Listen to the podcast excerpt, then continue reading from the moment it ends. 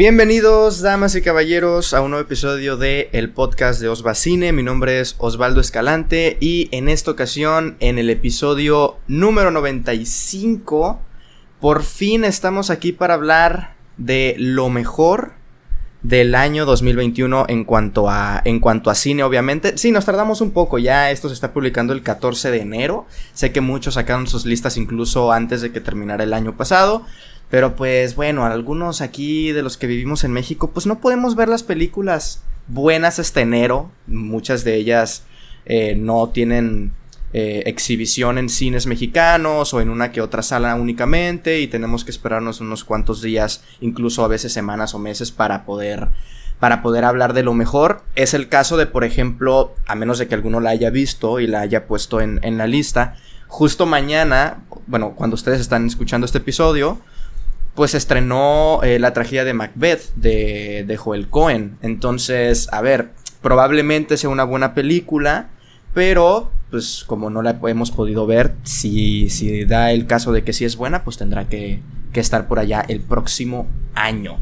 Em, para esta me gusta llamarlo fiesta porque no sé ustedes, pero la neta creo que el grabar como las mejores películas o recapitular lo mejor del año, el hacer la lista, como toda la previa, ¿no? El hacer la lista, el ver las películas, el ordenarlas y todo eso, a mí me gusta mucho, no sé, como que llega un punto a finales de año y a principios del próximo año que empiezas a ver puras películas que te gustan. Y a la, mitad del año dices, no, es una mala, es un mal año para el cine. Puras malas películas. Y ya en los últimos dos meses, siempre, no Siempre, siempre es un mal año para el cine. Siempre está ese güey que dice, ay no, es que este año no, salieron puras malas películas. Hasta que llega diciembre, enero y pum, a la vez te, te caen todas las películas que en Estados Unidos se estrenaron en marzo, pero acá llegaron en enero a la bestia. O sea, está, está bien cañón. Pero, pues ¿Cuál bueno. consideran, ¿Cuál consideran que es un buen año? El 2019 fue el último buen año del cine. Gran año. Ay, ay Scorsese, ay, Scorsese. No, Parasite, eh, Los Dos Papas. Creo que ese año fue un muy buen año. O sea, incluso Jojo Rabbit, que, que, estaban como de las a más abajo en mi lista de las nominadas, por ejemplo, pues la, la, considero buena.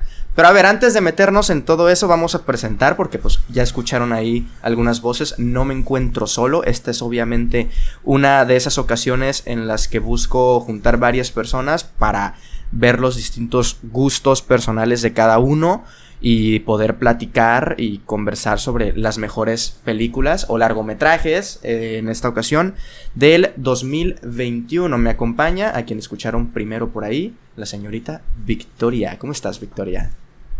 Bien, emocionada. Bien emocionada. Muy bien, muy bien. ¿Consideras que viste muchas películas este año? Estrenos me refiero. De estrenos, sí, yo creo que sí. O sea, no vi todas las que quería ver y de hecho creo que las voy a terminar de ver eh, en este lapso de enero, pero creo que sí vi bastantes okay, ahorita. Ahorita se verá ahí reflejado en la lista porque este es un top 10. Entonces, pues creo que a veces hacer, cuando es un muy buen año, te cuesta, ¿no? Y dices, no, pues vamos a hacer lista de top 20 o, o así como por ejemplo creo que Riva Mm, ahorita no sé si habrá modificado alguna de su lista que publicó ahí en, en, en, página web, pero hizo como lista de 25, ¿no? O 20, no recuerdo, un montón. y pues uno ya tiene que hacer para las 10 mejores, ya como que decir, a ver, unas tendrán que quedar fuera y no significa que sean, que sean malas, ni mucho menos. Simplemente, pues, si tenemos que poner un límite, en este caso 10, pues habrá una que tendrá que quedar fuera, como ya ahorita mencionaremos en algunas menciones honoríficas o si alguien tiene una en su top 10 y el otro no, pero pues quiere dar algo de su opinión, pues adelante. También me acompaña pues el buen Riva Rivacun, amigo, ¿qué tal? ¿Qué onda amigo? Buenas noches a ti, a los que nos acompañan y a todos los que nos están escuchando. Sí, es todo un martirio hacer la lista de las mejores películas. Este es el segundo año que me piden hacerla para una publicación y pues en realidad no, no te piden como una cierta cantidad de películas. Sin embargo, pues los demás colaboradores, pues al hacer 25, dices, pues no me voy a quedar atrás, voy a poner 25 películas. Pero imagínate, o sea, de, tantas y todas las que ves en el año, hacer 25 y empezar a descartar, ver en qué lugar la dejas, es complicado, es muy complicado. Y sobre todo en mi caso, me sucedió que muchas no las había visto y la tuve que ver en un periodo de dos sí, yo también. sí, las últimas dos semanas de diciembre fue a la bestia, o sea, volverse loco viendo un montón de películas que algunas ya se habían estrenado y, hace rato ya se podían ver en internet o así, pero pues por flojera o porque no me llamaban mucho la atención en ese momento, la fui postergando y luego ya lo último, el último día de diciembre ahí la anda uno viendo a las carreras. Pero, a ver, Freddy, mi estimado Freddy Montes, eh, el que más veces ha estado aquí en el podcast, fundador, jefe, editor, eh, es que acabo de ver el hombre que mató a Liberty Balance y siempre le andan ahí eh, describiendo a un personaje así. Le ponen todo. Eh, editor, eh, fundador, líder, dueño de Cinefilos MX, Freddy Montes. ¿Cómo estás, amigo? Es correcto, mi estimado Osvaldo Escalante. Muchas gracias por la invitación. Muchas gracias a nuestros compañeros que están aquí con nosotros en este bonito podcast. Y fíjate, nada más para, para, este, para abrir, creo que yo la tengo un poco más fácil y se los recomiendo. Yo, película que voy viendo del año, la meto en una lista. Así luego, luego la veo y la voy acomodando. Arriba de, abajo de, arriba de, abajo de. Y, esto, y llegando a este año, a este momento del año, todo es más sencillo. A ver, es, que justo es, es, con eso quería partir. Yo también les quería preguntar y que cada uno me contara cómo es su organización para hacer la lista. Por ejemplo, yo intenté hacer eso a principios del año pasado, del 2021. Vi cualquier película que sea estreno, o sea, cualquier película del 2021 la agregué en la lista. Veía la siguiente y decía, bueno, me gustó más, menos, la pongo tal, tal, tal. Pero luego, por ejemplo, llegan, ya ves varias películas y dices, a ver, es que esta me gusta más que la 6, por ejemplo. Pero o sea, como que ya es un desmadre porque son como películas muy distintas unas de otras. Y dices, bueno, es que esta me gustó más que esta, pero me gustó menos que esta, que está más abajo que la otra. O sea, como que ya se vuelve un desmadre. Entonces, lo que hice yo eh, esta ocasión y lo que suelo hacer es ya al final, eh, ya en los últimos meses, eh, ya para terminar el año y, cuando voy viendo ya las películas que, en cuanto a consenso general, como que la gran mayoría las está poniendo ahí en sus distintas listas hago una watchlist en caso de que no las haya visto. Luego, ya que las veo eh, en, en Letterboxd, ya ves que puedes reitear o en cualquier parte donde, donde califiques, si es que calificas con número o así. Hago, por ejemplo, primero una lista de 3.5 para arriba, o sea, de un 7 para arriba. Y luego, si veo que son varias, ya me, digo, a ver, ok, si las de 7 son buenas, pero para lo mejor, entonces ya como que descarto las de 7 para abajo y hago una lista de puras de 8 para arriba, 8, 9 y 10 en caso de que haya. Y, por ejemplo, hubo como 16 este año que le di 4 estrellas. Obviamente pues algunas tuve que desechar y quedarme con 10. Pero ya como que al final ya hago eso de un mínimo de calidad, por ponerlo así, o un mínimo de estándar es 4 estrellas. Pero intenté hacer lo que dices tú y ya como a la mitad del año llega un punto donde ya se me hace un desmadre. O sea, como que ya son demasiadas películas, si ves varias, y ya no sabes dónde poner una. Entonces, yo por lo menos así le hago. Ya al fin, no hago una lista ni nada, hasta el final, como que recapitulando, cosas así, porque luego es que hay algunas que se nos olvidan, ¿no? No sé si estarán en la lista de algunos, pero películas como Judas y el Mesías Negro, que estuvieron en los Oscars pasados, pero que se estrenaron en el 2021, entrarían en teoría en esta lista pero pues como que sientes que ya fue un chingo porque ya la tomaste en cuenta en los Oscars y todo el pedo. Entonces ya se vuelve un desmadre. Pero lo que voy a hacer este año, lo que tengo pensado, es hacer más o menos lo que dice Freddy, pero no de todas las películas que vaya viendo, sino de que veo un estreno y es de tres y media o cuatro, la agrego a la lista. Y, así, porque pues imagínate agregar un, un after, ¿no? Con media estrella, ¿para qué la agregas? O sea, sabes que no va a estar en lo mejor, pues ya la sacas de, desde el principio. A ver, Freddy ya contó más o menos cómo es su, su organización a la hora de hacer listas. El señor usa Excel. Eh, Yanni Riva usa Excel. Riva, ¿tú cómo las organizas, amigo? No, en mi caso, mi organización es nula. Es nula completamente. Porque, a ver, yo también intenté hacer a principios de año este ejercicio de ir apuntando las películas que iba a ver. Pero entre crisis existenciales, trabajo, eh, también proyectos independientes, a mí se me olvida. O sea, si no llevo una organización precede como tú que lo anotas en una libretita, a mí se me olvida eh, completamente porque a mí no me funciona, por ejemplo, el agarrar y en un blog de notas en, la computadora o en mi laptop, ir poniendo las películas porque se me olvida que estoy anotando ahí. Es más fácil que agarre una libreta y que yo la vea en mi escritorio y diga, ah, es, en esa libreta estoy anotando las películas.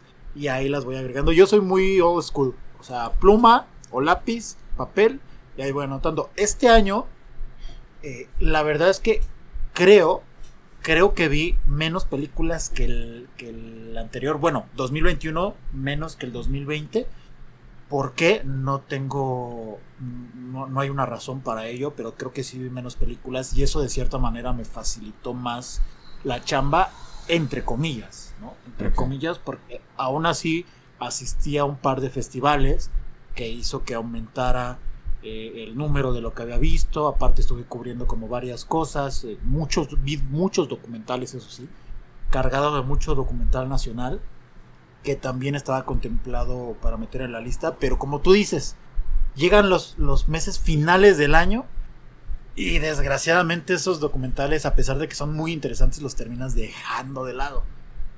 Por, por no, no, no sé si por que sea gusto particular o porque te dejas llevar un poco por, por la marea de todo lo que hay alrededor. Pero es que luego también siento que pasa mucho que más que dejarse llevar como por las listas de los demás, creo que pasa algo que es lo mismo que, o sea, lo que comento con Judas, o sea, como que al final estás en esta euforia o en este maratón, ponle de ver puras películas buenas, que luego te pones a recordar las películas buenas, pero que viste a principios del año y dices, como esta la tienes más fresca, dices, no, es que esta es mejor, esta tiene que estar arriba o cosas así. Jugas, jugas el Mesías blanco, blanco, negro. Yo recuerdo que cuando la vi me gustó y dije, a ver, no fue mi favorita de los Oscars, por ejemplo, pero me gustó y ahorita, spoiler, no está entre las 10, entre los 10 primeros lugares de mi, de mi puesto y no porque sea malo ni mucho menos, sino porque pues, luego terminas como que viendo unas más recientes y dices, es que esta sí está buena, pero como que ya me, se me bajó y, ya no la siento como tan presente, como que tan, tan vivamente en mí, como tal vez si la lista la haces a principios de año, ¿no? Ves Judas el Mesías. O si Judas sale ahorita, tal vez sí tendría más chance de estar, porque te acuerdas, ¿no? Es, lo que platicamos en los Globos de Oro, que, que, que por ejemplo, películas como, como Luca, que se estrenaron bien temprano en el año, en el primer semestre, y eras o no, Encanto, que se estrenó hace menos, o, o, Flea, o, u otras películas, como que ya llevan esa ventaja de tenerla más fresca en la mente de los votantes. Creo que es un poco también lo que pasa con, con nosotros a la hora de hacer listas. Pero no sé, no sé, Victoria, a ver, ¿tú cómo, tú cómo organizas? ¿Llevas años haciendo lo de las listas? ¿Es tu primer año? ¿Cómo le haces? No, de hecho, yo antes lo que solía hacer mucho eh, por ejemplo, en 2019 hacía listas de series, porque 2019 y 2020 consumí un montón de series y de eso sí hacía listas, pero de películas no. Y de hecho, o sea, no me gustaba como tanto hacer listas de, de series, porque, o sea, al final lo hacíamos nada más por diversión para... Hacíamos comparación con una amiga porque casi siempre veíamos las mismas series y lo hacíamos nada más por diversión. Entonces, este, una, no soy de hacer listas porque me da flojera. Y dos, por lo mismo que ustedes ya comentaron, de que luego ves tantas cosas en el año que no, luego no sabes dónde acomodar las cosas y se crea un conflicto ahí bien grande. Y para esta lista que nos pediste de las 10, apliqué la misma que tú. Había muchas películas a las que les di, las califiqué en Letterboxd con tres y media y que me gustaron bastante. Pero las decidí descartar porque eh, no sé, creí que, al menos a mi parecer, si a una película de cuatro estrellas es porque, pues obviamente me gustó más que una de tres y media, entonces, para filtrarlas bien y como que ahora sí de que poner en mi top 10 las que más, más, más me gustaron, pues tuve que descartar esas y quedarme con puras que califiqué arriba de cuatro estrellas. Ok, perfecto. Entonces, no sé si les parezca comenzar mientras pasan motos. No puedo cerrar la ventana porque me voy a morir de calor. Disculpen, queridos oyentes. Eh, no sé si les gustaría comenzar con algunas menciones honoríficas. Películas que no tengan en sus primeros 10 puestos, pero que digan, mira, la neta, esta película me gustó. No está en, en, los primeros 10, pero merece, por lo menos por mi parte, ser nombrada como una de las mejores películas. Vamos a ir en el orden de eh, Freddy, eh, Victoria, Riva y yo. Eh, vamos a ir, por ejemplo, en los top, va a ser todos el 10, luego todos el 9 y así sucesivamente. Pero por aquí, aquí en, las, en las menciones, Freddy, tú que empiezas, aviéntate con así, o sea, varias, pero no nos vamos a, enfocar mucho en estas, así que es como un breve, un breve comentario o así algo muy, muy, muy chiquito de un, no sé, 3, 4, 5, las que tú, las que tú quieras comentar.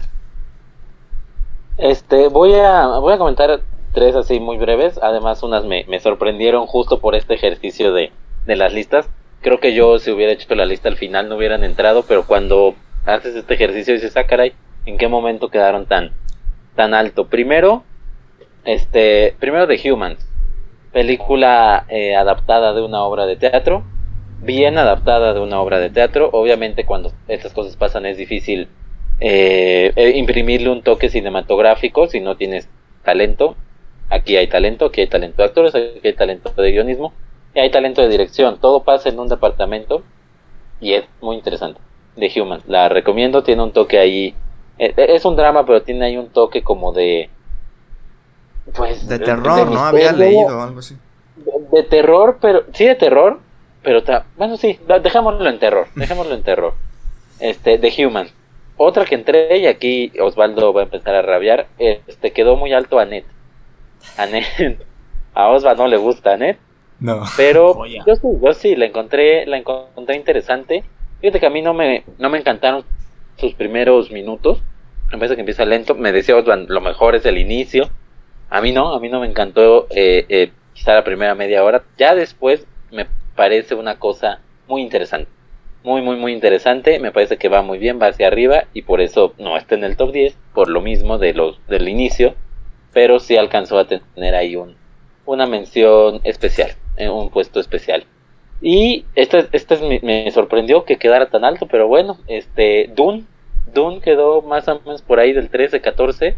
La verdad es que es una película interesante, ya había algunas sonrisillas por ahí. Sí, va a estar, seguro va a estar ahí. Se va a mencionar. Va a estar ahí se va a mencionar. Y, y, realmente entiende uno por qué. Yo, yo decía cuando la vi que le falta alma a esa película, y lo comentábamos ahora en, lo de los Globos de Oro. Creo que le falta alma, pero no está mal escrita, no está mal dirigida, está mal montada, eso sí, pero todo lo demás es muy bueno. Y a final de cuentas, el, cine es un, un conjunto de muchas cosas, no es solo la historia, no solo son las actuaciones, también hay que, que reconocer todo lo demás que está, está también hecho aquí en Dune. Y sí, que creo que yo, creo yo por eso está tan alto, sí me dejó con ganas de ver una segunda parte. O sí, seguro la voy a ver, entonces por algo será. ahí están tres menciones honoríficas. Perfecto, pues Victoria, no sé cuántas tengas, las que tú gustes. Eh, tengo tres. Va. Tres. Va, pues todos tres entonces. Sí, tengo tres. La primera sería The Medium, que justo la comentamos en, en el Cine Club. Sí, sí, sí. Eh, no sé, yo sé que causó mucha controversia porque eh, se estuvo vendiendo mucho como una película de terror así terrible que tenía que verlas con las luces encendidas en el cine. Eh, pero a mí en lo personal sí me causó mucho miedo y yo en lo personal no soy mucho de ver cine de terror porque me da mucho miedo precisamente entonces, para mí The Medium fue cuando la vi, mm, me casi casi me voló la cabeza. Obviamente ya mientras eh, más la iba pensando, dije, ok, sí tiene sus fallas, no es la gran película ni nada, pero yo la disfruté mucho, me hizo sentir mucho miedo y pues eh, no entró en el top 10, pero ahí me gustó bastante. Antes de que continúes con la eh, siguiente, eh, pues como yo también hablé de, de, The Medium, pues ahí aprovecho para hacer la promoción. No le he hecho video porque creo que no se ha estrenado en México. Cuando se estrene ya le haré el video. Pero igual ya tienen ahí un escrito en Cinefilos MX que, que mandé hace unas cuantas semanas de, de, la película, por si quieren ahí checar también mi opinión. Continúa, please. Continúo. Este, la siguiente es The Suicide Squad. Eh, película de superhéroes que la verdad no tenía muchas expectativas sobre esta película y me cayó la boca. eh, no sé, se me hizo como este aire fresco que necesitaba no solo el cine de superhéroes en general, sino como DC Comics, ¿sabes? Eh, ya ves todo este revuelo que se ha hecho por la nueva Spider-Man, de que no sé qué, bla, bla. Para mí, esta es la película de superhéroes del año. Me fascinó. Creo que es una historia fresca, muy buena, con eh, personajes muy bien escritos. Y eh, también, de hecho, también escribí una reseña en Cinefilos MX, igual ya hace bastante, si la quieren ver. Y la última sería In the Heights, que esta sí no tenía intención de verla porque casi no soy mucho de musicales, no me gustan. Y esta la vi porque este Osvaldo en ese entonces estaba muy hypeado por In the Heights y como que me transmitió ese hype y dije, ok, la voy a ver. Porque vi que a él le gustó bastante. Y la verdad también me sorprendió. Una porque lo único que había visto del trabajo de Lin Manuel Miranda en plan musicales y así, pues había sido Hamilton, igual lo había visto solo por Osva. Y, luego In the Heights, que también había leído muchos comentarios negativos, yo dije, bueno, ¿de dónde tanto hate hacia la película? La vi y yo dije, a mí me, gustó mucho más el apartado, el musical precisamente, eh, toda esta combinación de distintas culturas latinas, no sé, me encantó. En general se me hizo una película bastante buena y creo que la califiqué con cuatro estrellas, creo. Pero pues este no la puse en mi top 10 porque encontré, no sé, eh, algunas mejores que pero eh, me gustó bastante. Perfectísimo. ¿Mi Riva? Se podría decir que si tienes un top 25 agarrarías el 11, 12 y 13. No voy a hacer eso.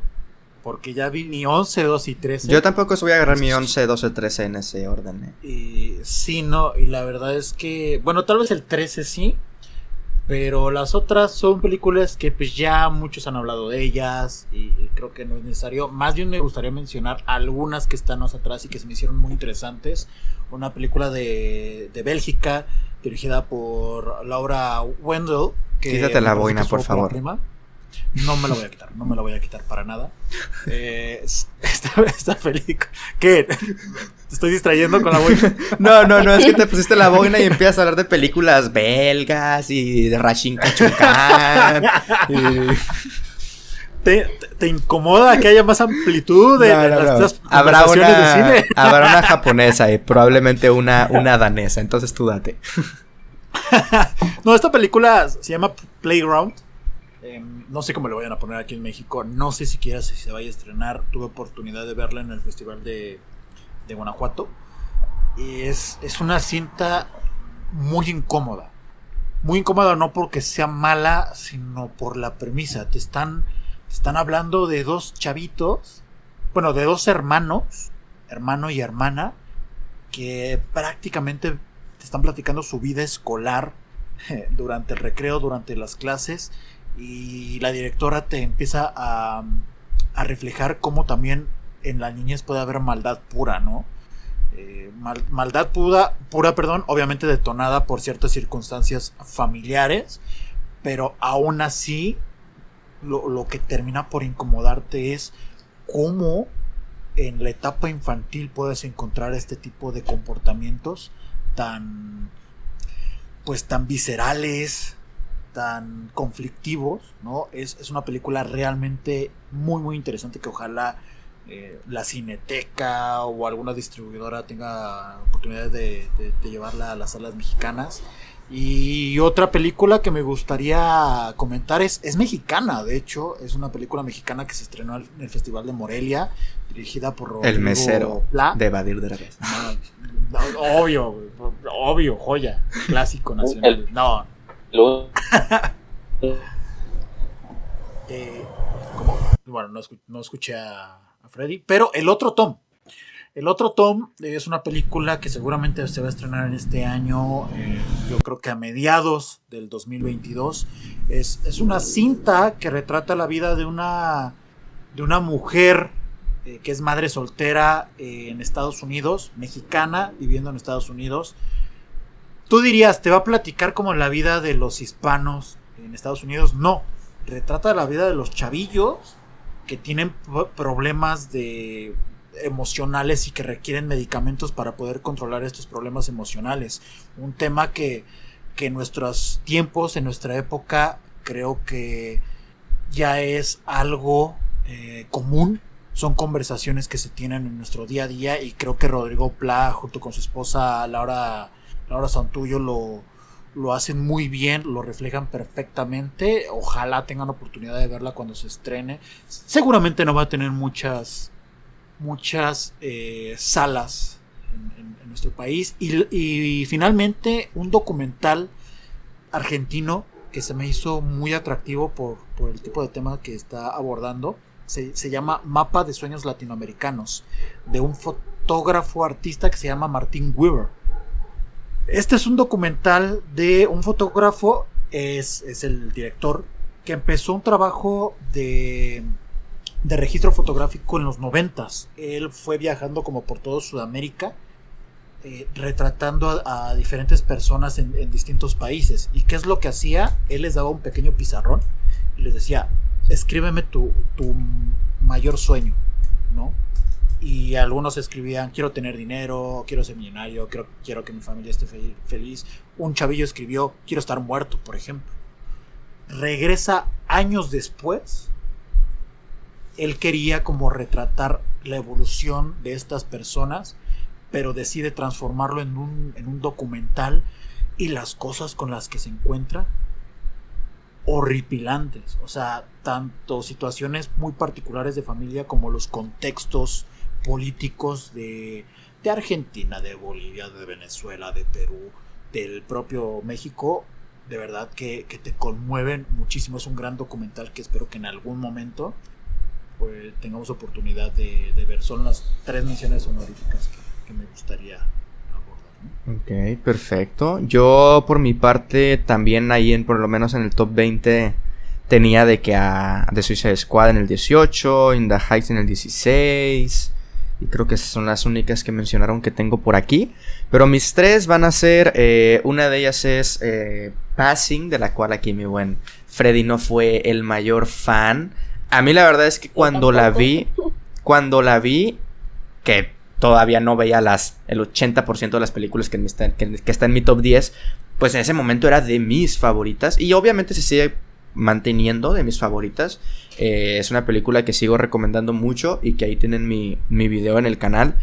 Pero creo que esa película me mostró a mí por lo menos algo que yo no sabía que, que existía tan frecuentemente en, en, en, los años 20 en Estados Unidos, que es esto de, de que las mujeres eh, negras se pintaran de blanco para hacerse pasar como eh, personas blancas y por ende como recibir un mejor trato, etcétera.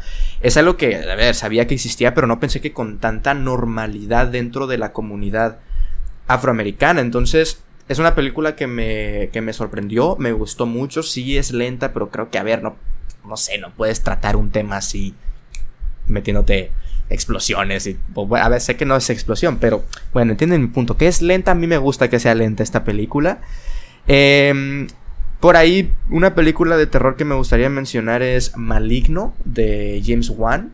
es una película que también me sorprendió. Siento que, que juega muy bien con los distintos estilos de terror que el propio James Wan ya ha, ya ha utilizado, como el, el gore que puede ser en, en, el terror, incluso la acción que ha dirigido, por ejemplo, Aquaman, el terror más estilo de sustos como eh, sus propias películas del universo del conjuro y por ahí también metiendo pues uno que otro estilo del, del, del guialo de, de Argento y otros exponentes. Entonces siento que es una película que merece ser vista, me gustó. Es una película que necesitas entrar como con ese con esa mente abierta, porque pues muchos la encuentran ridícula y entiendo el por qué, pero siento que es parte de como de ese de esa esencia que tiene no solamente esta película, sino el estilo del guialo en general. Entonces esa sería mi mi número 2. Y mi número, mi número 3 va a ser una película que apenas si no entra, pero que me gustó mucho, que es Petit Maman de, de Celine Sciamma. Es la, pues bueno, Celine Sciamma es la directora de Retrato de una mujer en llamas, de, eh, no me acuerdo cómo se llaman las otras películas que vi. El chiste es que Petit Maman es como un interludio, por decirlo. Es como lo que hay antes de algo muy bueno. Si esta película hubiese estado antes de Retrato de una mujer en llamas, es como llega, retrata de una mujer en llamas y sorprende a todos. Porque esta película es súper chiquita, dura 70 minutos. Tiene como cuatro actores nomás, o cinco, no sé, bien poquitos personajes. Transcurren dos locaciones. Es de niños, eh, niñas específicamente. No sé, siento que es como una película súper linda, súper tierna, pero que además de encantarte como por ese lado, neta tiene una historia y hay como un toque de fantasía muy chido. Entonces, pues a ver, después de venir de Retrato de una mujer en llamas, pues que te entregue algo así más chico, pero de igual de muy buena calidad, creo que se agradece mucho. Y es una prueba viviente casi de que Celine Sciamma es de las directoras que mejor sabe dirigir niños. O sea, yo siempre me quejo, a veces, a veces me vuelvo como muy estricto y digo, no, este niño, que... no es que le exija una actuación de Oscar a un niño, pero es que luego tienes películas como estas y tienes a directores que saben dirigir niños que dices, güey, es que los niños pueden actuar, o sea, obviamente no esperas que actúen como De Niro, Pacino, Marlon Brandon, etcétera, porque son niños, no tienen experiencia, no tienen tal vez el, el no han explotado ese talento, la práctica, pero si llega Celine Sciamma y te entrega su primera o su segunda película, que no recuerdo ahorita mismo el nombre, eh, Tomboy, creo que se llama Tomboy, que también es de un niño, eh, o sea, súper chiquito y lo sabe hacer dirigir, o sea, eso me encanta de Celine Sciamma. Y, y, no sé si alguno vaya a estar por ahí en el top 10, pero pues no me quería quedar ahí con las ganas de, de mencionarla. Osva, ¿te doy mi boina? Dame mi boina. ¿Te doy mi boina? Sí, porque quieres, te doy mi boina, una eh. película francesa. Sí. Tremendo. Sí, sí, sí. Pero no va a ser la única. Y no es la película francesa mamadora del año, ¿eh? Desde ahí te lo voy diciendo. no, para nada. para nada que eso. pues bueno, amigos, estamos listos entonces para entrar con el top 10. Eh, no creo que vayan a hacer, a ver, aquí 40 películas distintas porque seguramente muchas coincidirán, otras tal vez no tanto. Si esta va a ser la dinámica, si por ejemplo en el número 10 Freddy dice una que ustedes tengan más adelante, pues a- aprovechen y cuando toque el turno de que hablen de esa película, hablen eh, lo que tengan que decir en este turno para que cuando vuelva a tocarles y que sea como yo que, por ejemplo, era su 5, digan, no, pues mi 5 es tal, pero ya hablamos de esta, pasemos a la siguiente. No sé si me expliqué, pero bueno, va a ser un poco Sí, así sí. la, la dinámica. Eh, no digan en cuál puesto está, solo digan está más adelante para ahorrarnos un poco la sorpresa, porque tal vez la de Freddy el 10, la mía es el 1, por ejemplo, y no quiero spoiler cuál es mi 1 tan, tan rápido, ¿no? Entonces, pues mantengámoslo ahí un poco en secreto. Para los que nos escuchan, es un poco lo, lo chido de esto. No sabemos cuáles son nuestras listas, por lo menos yo no conozco las suyas, entonces pues va a ser lo, lo divertido. Freddy, comenzamos. ¿Cuál es tu décima película favorita del 2021? Claro que sí, con todo gusto, mi estimado Osva.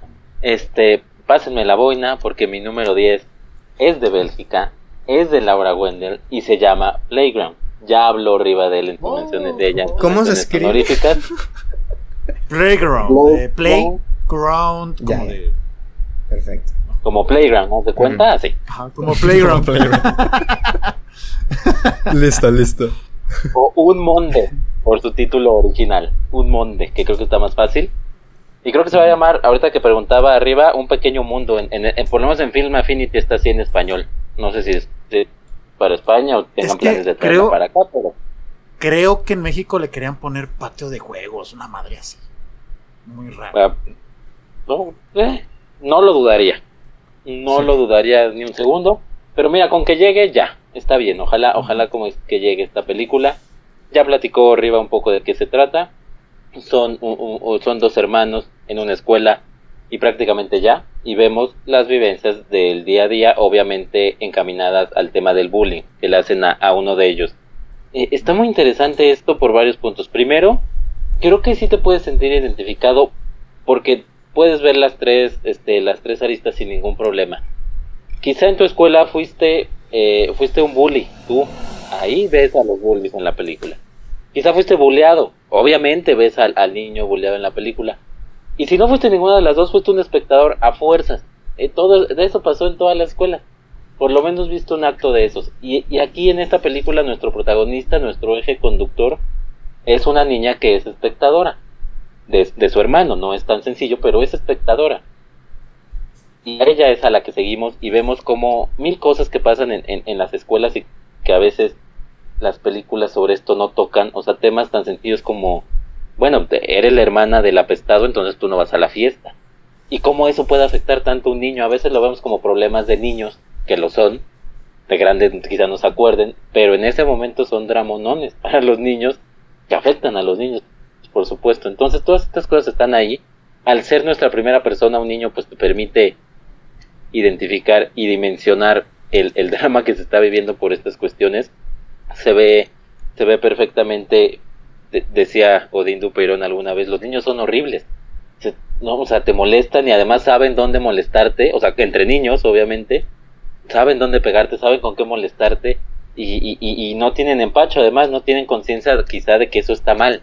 Pues para ellos es normal, entonces es, es interesante todo esto que plantea también es interesante cómo a veces los papás creen tener las soluciones y, y no las son, no son tal, porque la escuela es un mundo, o sea, realmente el papá puede decir, ay, yo voy y hago desastre, tráiganme al papá, sí, pero las seis, cinco, ocho horas que estén en la escuela es un mundo distinto, y es un mundo en el que no están los papás, no están los papás, la incompetencia de los maestros también se ve, y todo esto en una película de una hora y diez, entonces, bastante bien, un muy buen ejercicio, una buena ópera prima, que, que si llega a México recomiendo que la vean y si no, búsquenla.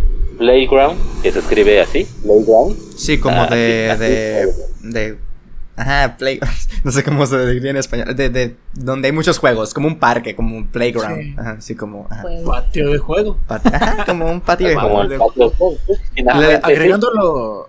Uh, sí, perdón, agregando lo que mencionaba Freddy, eh, la, parte de los adultos, cómo, cómo lo retratan en la, en la, cinta como figuras inexistentes, como, como seres que nada más están orbitando lo que está sucediendo con los, con los chicos que están actuando en la cinta y, te da terror eso, cómo muchas veces podemos llegar a, pasar de estos chavitos que están sufriendo problemas y, y cómo hacemos menos lo, lo, que están viviendo por el hecho de, ah, yo ya lo viví, ¿no? Yo ya lo viví eh, por aquí le doy la importancia que, en realidad no tiene cuando en realidad para, para ellos, para su contexto personal e incluso para el de nosotros, pueden vivir cosas realmente terribles. Y algo muy interesante que, hace Laura eh, Wendell es que todo, todo te lo está mostrando a la altura de las miradas de los chicos. O sea, la cámara, la cámara está puesta a la altura de los niños. Y eso de cierta manera es como si te, estuviera aterrizando a su mundo.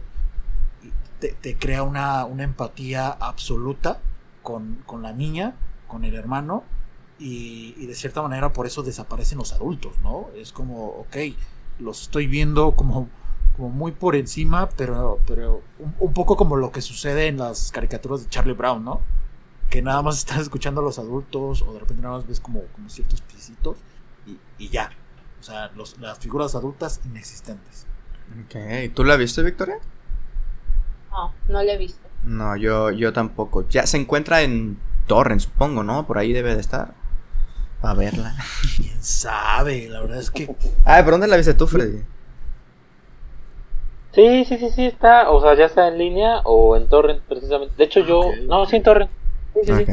Perfectísimo. Pues bueno, esa es la 10 de Freddy Playground. Victoria, ¿cuál es tu 10? Mi 10 es Pig. Pig. Protagonizada por Nicolas Cage. básicamente es la historia de Nicolas Cage. Le roban a un cerdito y se embarcan en todo un viaje para rescatar a este cerdito. Lo interesante de Pig es que puede sonar como una premisa súper estúpida de que, ¿qué onda? Es un cerdo, es un señor mayor que va a buscar a un cerdo que le robaron.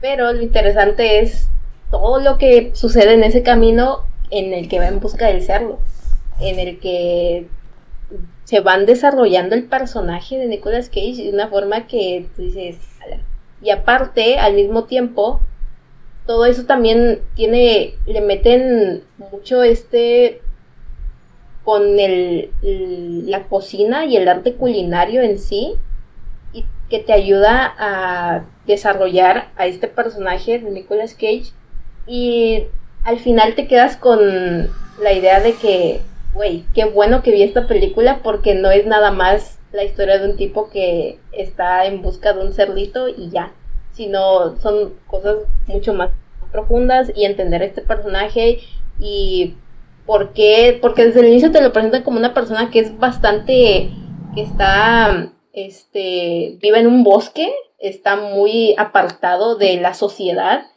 y este como que su serlo es lo único que lo que le da felicidad, es como que su amigo, la única persona que está ahí para él. Entonces se crea como que esta conexión entre este animal y este ser humano que se va desarrollando y lo entiendes y entiendes por qué él tiene toda esa desesperación de encontrarlo y por qué significa tanto para él. Entonces, este, como que todo esto eh, me encantó demasiado. No tenía intención de verla y me dejó con con un buen sabor de boca cuando la terminé. Yo dije, perfecto. ¿Alguien Victoria, más? Victoria, o sea, yo no he visto Pig, yo no he visto Pig, pero ya con que me digas, Nicolas Cage persiguiendo a un cerdito que se le perdió. No, pero es un, pero es un, es un drama, ¿eh? No pienses que es una comedia. No, no, no está bien, no, sea drama o no, sea comedia, drama, lo que sea. Me, me, me dices eso, yo quiero verla.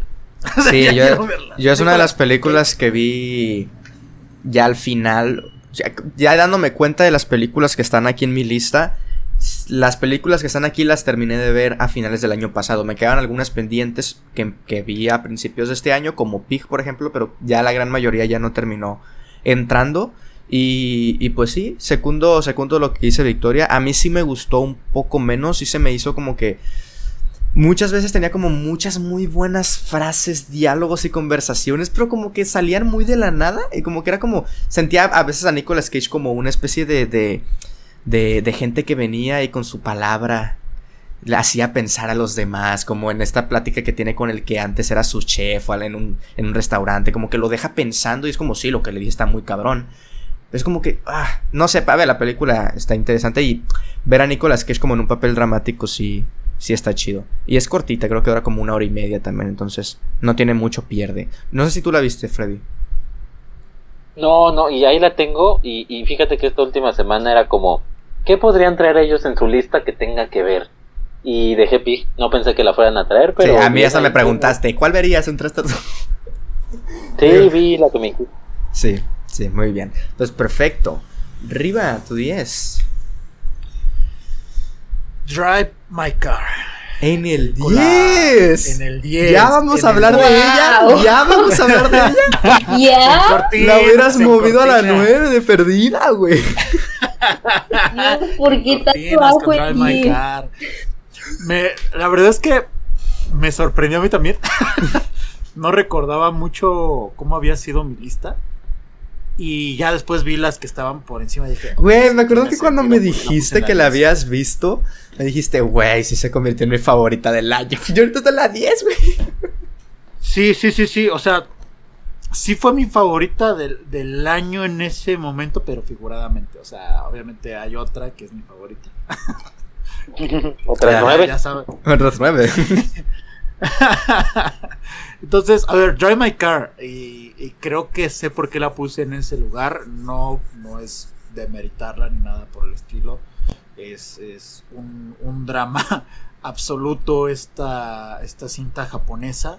Eh, dirigida por Ryusuke Hamaguchi. Espero haber pronunciado bien su apellido. Y pues bueno, esta cinta pues es, digamos que un drama de, de, pareja entre comillas. Creo que su, su, esencia es muy de lo que tenía Shoplifters no sé si la vieron en, en, algún momento que estuvo nominada hace dos o tres años si no me equivoco a los premios Oscar como mejor película extranjera también.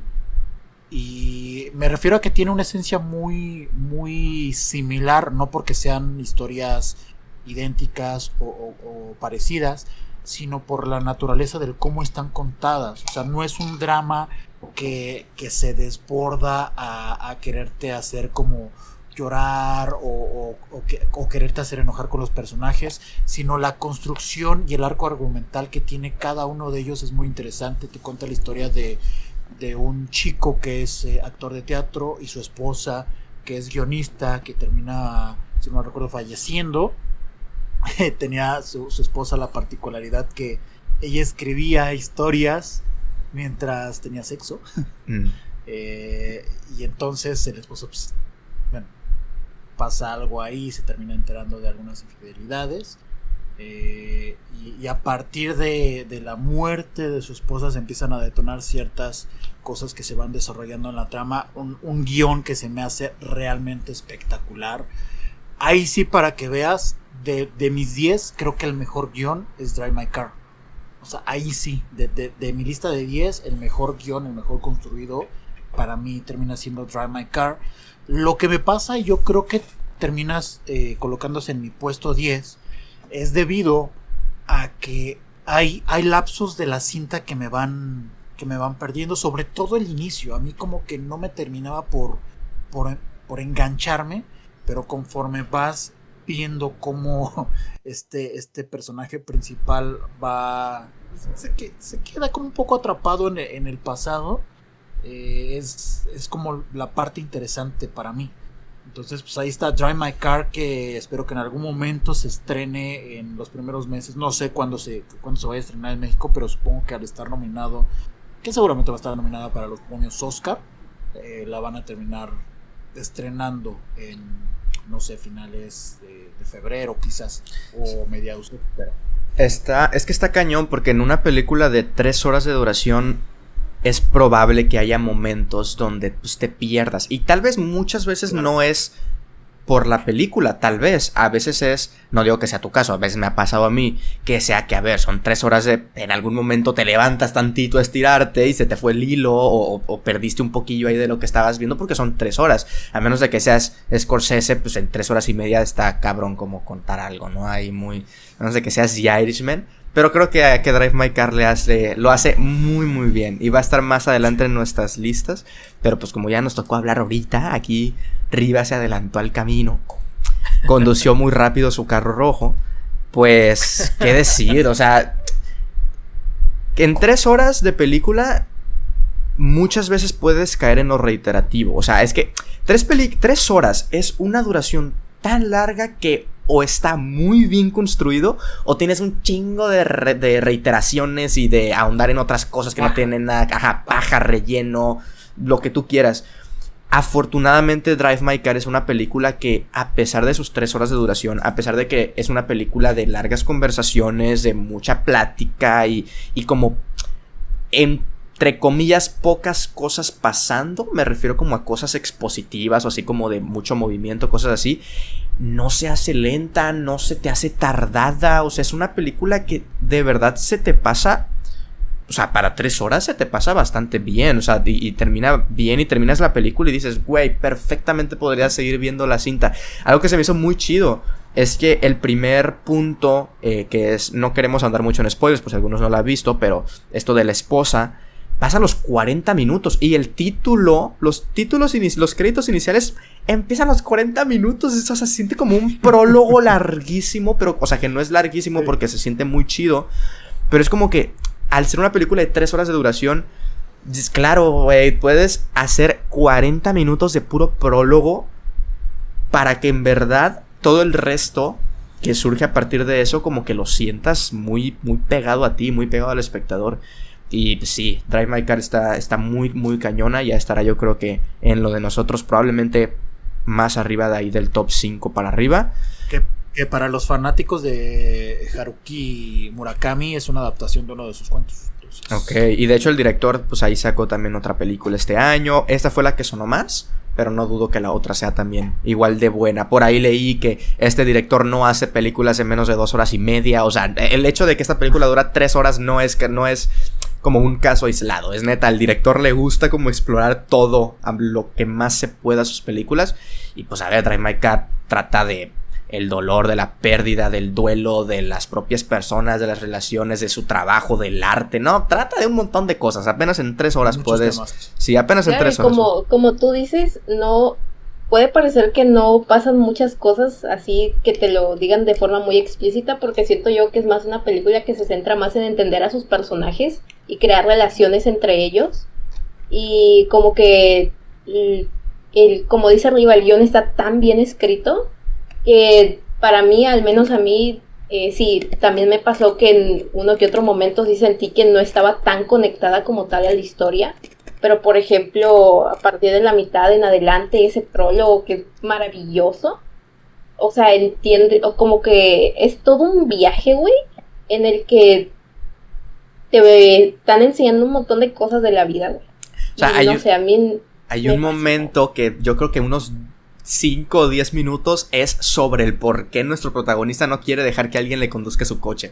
O sea, lo que significa para él conducir una hora de camino porque es como su momento introspectivo de terapia, en lo que tú quieras y como en 10 minutos, o sea, eso puede ser sonar muy banal, pero lo que significa para el protagonista Claro, y el hecho de que después de que sucedió la muerte de su esposa y sigue ah, pasaron dos años y sigue reproduciendo ese cassette que ella le dio y lo sigue, lo sigue reproduciendo, también te dice de que no puede dejar el pasado. Entonces ahí, o sea, y esto y juntándolo con el hecho este de que tiene muchos sentimientos hacia ese coche en particular, como que también te hacen entender eh, todo este camino del duelo que por el que está pasando este personaje. Sí, yo afortunadamente le tuve que prestar un montón de atención a la película porque yo cuando la descargué venía como, al ser japonesa venían subtítulos en inglés pegados a la, a a la película y, le puse los subtítulos en español y se veía bien feo, no se entendía porque tenías atrás los inglés, encima los español y dije, a chingar su madre, quité los de español y ahí me ves viendo la película, a ver, no me considero alguien que sepa fluidamente inglés y me aventé las tres horas de película y siento que el hecho de que la vi en inglés, eh, o sea, con subtítulos en inglés, pues, fue como que una obligación de estar tan, tan atento a, lo- a los diálogos, a, a los subtítulos, que por eso siento que no me perdió. Porque si despegaba un momento la mirada, me iba a perder completamente, porque no es como que se esté escuchando ahí la voz y le estés entendiendo. O sea, están hablando en japonés y aparte los subtítulos en inglés, o sea, está, está cañón. Tú entiendes español nada más. Entonces, sí, yo nada más español y ahí... Ya. Y a mí al contrario, Osva, a mí al contrario, como yo también las vi con, la vi con subtítulos en, en inglés, Ya, sí. obviamente, pues la, en, en esencia, pues dices gran guion, pero seguramente se me pasaron muchas cosillas que pues por mi inglés cucho no terminé por entender y que necesito revisitar. Yo creo que por eso terminó estando en, en un sitio 10, Ujú. porque a lo mejor no, no comprendí como la, la totalidad de lo que se está construyendo en el guion, que aún así, fíjate, esa es una gran virtud. Aún así, a pesar de que a lo mejor no entendí el 100% de, de lo que está intentando decir, aún así me, me atrapó y aún así me tuvo ahí y, y aún así eh, lo- logró hacerme decir que, que es un guion, el mejor guion del año, imagínate. Freddy, la viste, ¿no? Sí, lo- sí, claro, sí, y está en la lista, por supuesto, más, más adelante. Este, lo que callamos los torrentos, a mí me pasó lo mismo, yo sí le dejé los subtítulos en español, yo sí los dejé, y obviamente, o sea, estoy igual que ustedes. Obviamente a mí no me perdía, pero por eso, porque tenía que cachar, ya saben, las letras amarillas, que le- se metían ahí las letras blancas en inglés. Entonces yo ahí estaba, ahí estaba, ahí estaba. Creo que más bien a mí me afectó a veces porque obviamente tu, tu mente, tu cerebro está a veces muy, muy enfocado en cachar eso y se pierde lo que está arriba de los subtítulos. Es lógico. A final de cuentas pasa eso con todos los subtítulos, ¿no? Decía Hitchcock que prefería que vieran sus películas dobladas por eso. Pero para ya no repetir lo, que dijeron, estoy totalmente de acuerdo con todo. O sea, realmente estoy de acuerdo. A mí me, o sea, pasaban dos horas, 22 horas y media y decía, estoy aquí y quiero más y, me siento fresco, o sea, siento que, que, que- que quiero más y que no ha pasado mucho tiempo. Y es increíble porque, como dice Osva, trata de todo, pero como dice Victoria, realmente tampoco trata de mucho. O sea, si me preguntas, a ver, platícamela, la puedes platicar rápido. No, este tipo que va por su obra de teatro, se encuentra con al, bla, bla, bla, bla, y acabas.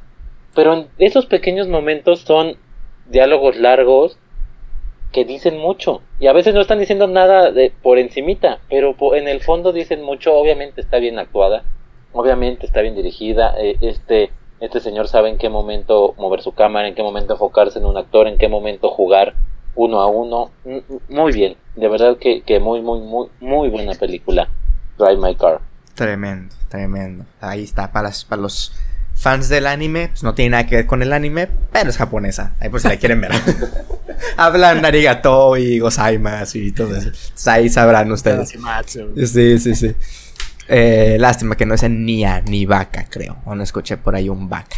Mi puesto número 10 es eh, The Green Knight, El Caballero Verde de David Lowery, el director de A Ghost Story, una película que, que, que, me gusta, pero que es, no sé, no, no, no me termina como por encantar. La he visto una vez. Pero esta película había un momento, como a la primera mitad de la película, que yo estaba como muy entrado en la cinta de, de, de The Green Knight.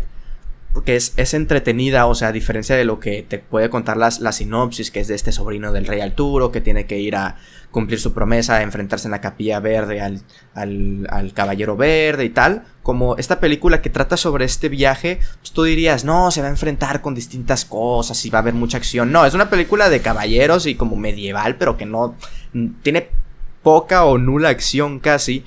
Y es muy, muy entretenida. Pero a la mitad de la película, o sea, antes de la mitad yo decía, siento que a Ghost Story tiene más trasfondo que esta película, o sea, tiene como más subtexto. Pero es que ya a partir de la segunda mitad de Green Knight como que eh, vas entendiendo todo y dices, es que esta película te está agarrando a la figura del caballero no específicamente como al caballero este medieval de la espada y del escudo, sino al, a lo que incluso un caballero significa en nuestros tiempos, ¿no? Que sería un hombre que, que educado, o sea, un caballero, lo que es damas y caballeros, etcétera, en la actualidad. Y cómo a través de un contexto como más medieval, más, más antiguo, te van, te van tocando todas estas, todas estas temas, como el, el, el, el trapo este verde, sin hacer mucho spoiler, significa una cosa, significa el, el dejar la ayuda externa y el tú afrontar las consecuencias y tú de verdad es, si haces algo, esperar que lo que te va a pasar va a ser igual o mayor de lo que hiciste. Y creo que la película tiene tantas, tantas cosas que incluso el último diálogo antes de que se ponga en negro la pantalla es a la bestia. O sea, yo en un momento empieza como este montaje final, que no, es, no hablaremos con spoilers en, estas, en esta lista, pero empieza este montaje final y yo decía, ok, está muy chido, pero siento como que son muchas escenas, como que se perdió la película y te quiere, como que se le perdió el tiempo, se le acabó el tiempo y te quieren concluir la película en unos 5 minutos. Pero luego te das cuenta de lo que pasa después y, lo que termina siendo eso, es que no puedo decirlo con spoilers, pero los que ya la vieron sabrán a lo que me refiero y dices, güey, qué chingona manera de terminar la película. Y no sé, fue de las películas que vi ya para el final del año, no, a principios de este año creo, y pues se, terminó colando en el top 10. Creo que todos la vieron. No. yo también la vi, pero más Victoria. más arriba. Ok, pues no sé si gusta dar como tu opinión. Sí. Este, coincido con lo que dices de que yo la verdad creí que iba a ser una película más enfocada en lo típico de el viaje del héroe, como este camino que iba a recorrer este caballero para, no sé, encontrar gloria o lo que sea, o salvar a alguien. Y no, me encontré con que eh, era algo bastante fantasioso, que mezcla mucho la fantasía con eh, esto de la época medieval y todo esto. Y creo que ese con eh, nada más ese hecho de que le metieran este la cosa de los mitos y las fantasías y todo eso, creo que me hizo apreciarla bastante y decir, ok, estoy viendo sí una película medieval de un montón que ya existen, hablando sobre caballeros y todo esto, pero con este extra de que le están metiendo cosas que yo no estoy muy acostumbrada a ver. Entonces, también precisamente para mí mi parte favorita es todo lo que sucede a partir de la segunda mitad. Que es súper interesante y cómo te, desglosan este personaje y dices, ok, o sea, me gusta el rumbo que está tomando. O sea, en general me, me gustó mucho. Perfecto, pues creo que arriba y, Freddy no la han visto. Así que pasaremos con nuestra 9, que a ver, yo podría estar aquí hablando 200 horas, pero pues, algunos de ustedes tendrán cosas que hacer, entonces vamos a intentar ir un poco más, no a las prisas, pero hablar un poco más, más menos o no. Bueno, cada quien des el tiempo que quiera, ¿no? Ah, el ritmo que quiera. ¿Estás censurando? No, no, no, pero pues, ah, algunos, si tienen cosas que hacer, no quiero que el, que, el podcast dure cuatro horas, que yo contento, o sea, yo puedo hablar cuatro horas, pero pues, por, por si algunos pues tienen algo que hacer después. Igualmente, ahorita se siente que vamos lentos porque es la, es la primer puesto y cada quien está diciendo una distinta. Pero ya llegaremos al 6 y alguien dirá Drive My Car, no tengo nada que decir porque ya lo dije, vamos al siguiente. Y ahí se sentirá un poco lo, lo rápido. Pues Freddy, tu 9. Con todo gusto, mira, rápido, dices que no nos vamos a extender, nada más me voy a extender un poquito en este, en este inicio, mira. Este, decía un analista de fútbol llamado Eduardo Bombale, cuando le preguntaron sobre su once mejor de la historia, ya lo armó, puso a Pelé, puso a Maldini, ¿no? A los Ya, mejores. me voy anotando. Y cuando aventó el 11, no, espérate, espérate, espérate. Cuando, se aventó, cuando se aventó el último lugar, dijo, todos, en todo equipo tiene que haber un jugador que es de uno. Los otros 10 están porque tienen que estar, pero uno eh, para que se sienta que el equipo es de uno. Entonces, siguiendo esa lógica, necesito una película que se sienta que la lista es mía. Así que desde este país, estrenada este año, aunque es producción del 2019, pero apenas del primer año en el que se estrenó en el mundo fue este, Ya iba a anotar la mano de. Dios, güey. Pues sí, estás hablando de Maradona. No. de- No, no, no, no, no, no, no, no, no, no, no, no. No, de México, 2019, pero estrenada este año, del maestrísimo Arturo Ripstein, El Diablo entre las piernas. Gran película. Gran, gran, gran, Muy gran jóvenes película. Victoria y yo para entender de qué hablan. No, y aparte pues estuvo nada, estuvo en cartelera, pues estuvo nada de tiempo. No, no, no fue Al realmente. inicio de pandemia, ¿no? Si no me equivoco. De hecho, de hecho, de hecho fue de las primeras. Este, y pues no, no, e- era complicado y más en una producción mexicana de este estilo. Eh, la cinta cuenta la historia de, de un matrimonio de, de la tercera edad. Ella es constantemente pues humillada verbalmente por, por su marido, por el viejo que es interpretado por Alejandro Suárez. Ella es Silvia Pasquel. Constantemente lo, la está humillando, la está humillando, la está humillando sobre todo recordándole pues su época de juventud donde era digamos por decir una palabra era de cascos ligeros como dirán por ahí obviamente en, en el, en el idioma Ripstein no son las palabras que usa o sea todo el tiempo son palabras fuertes realmente fuertes son frases altísimas pero son frases fuertes o sea no no no nada más de ayer eras una so-". no son frases fuertes fuertes constantemente ese es el día a día entre ellos pero no se abandonan porque tú ves como espectador que hay ahí una dependencia. La, la frase esta de no puedes vivir con alguien pero tampoco sin ese alguien. Algo así se ve aquí. Y lo curioso es que este hombre que se la pasa recriminándola a ella pues tiene un amante. Un amante de, de, de toda la vida.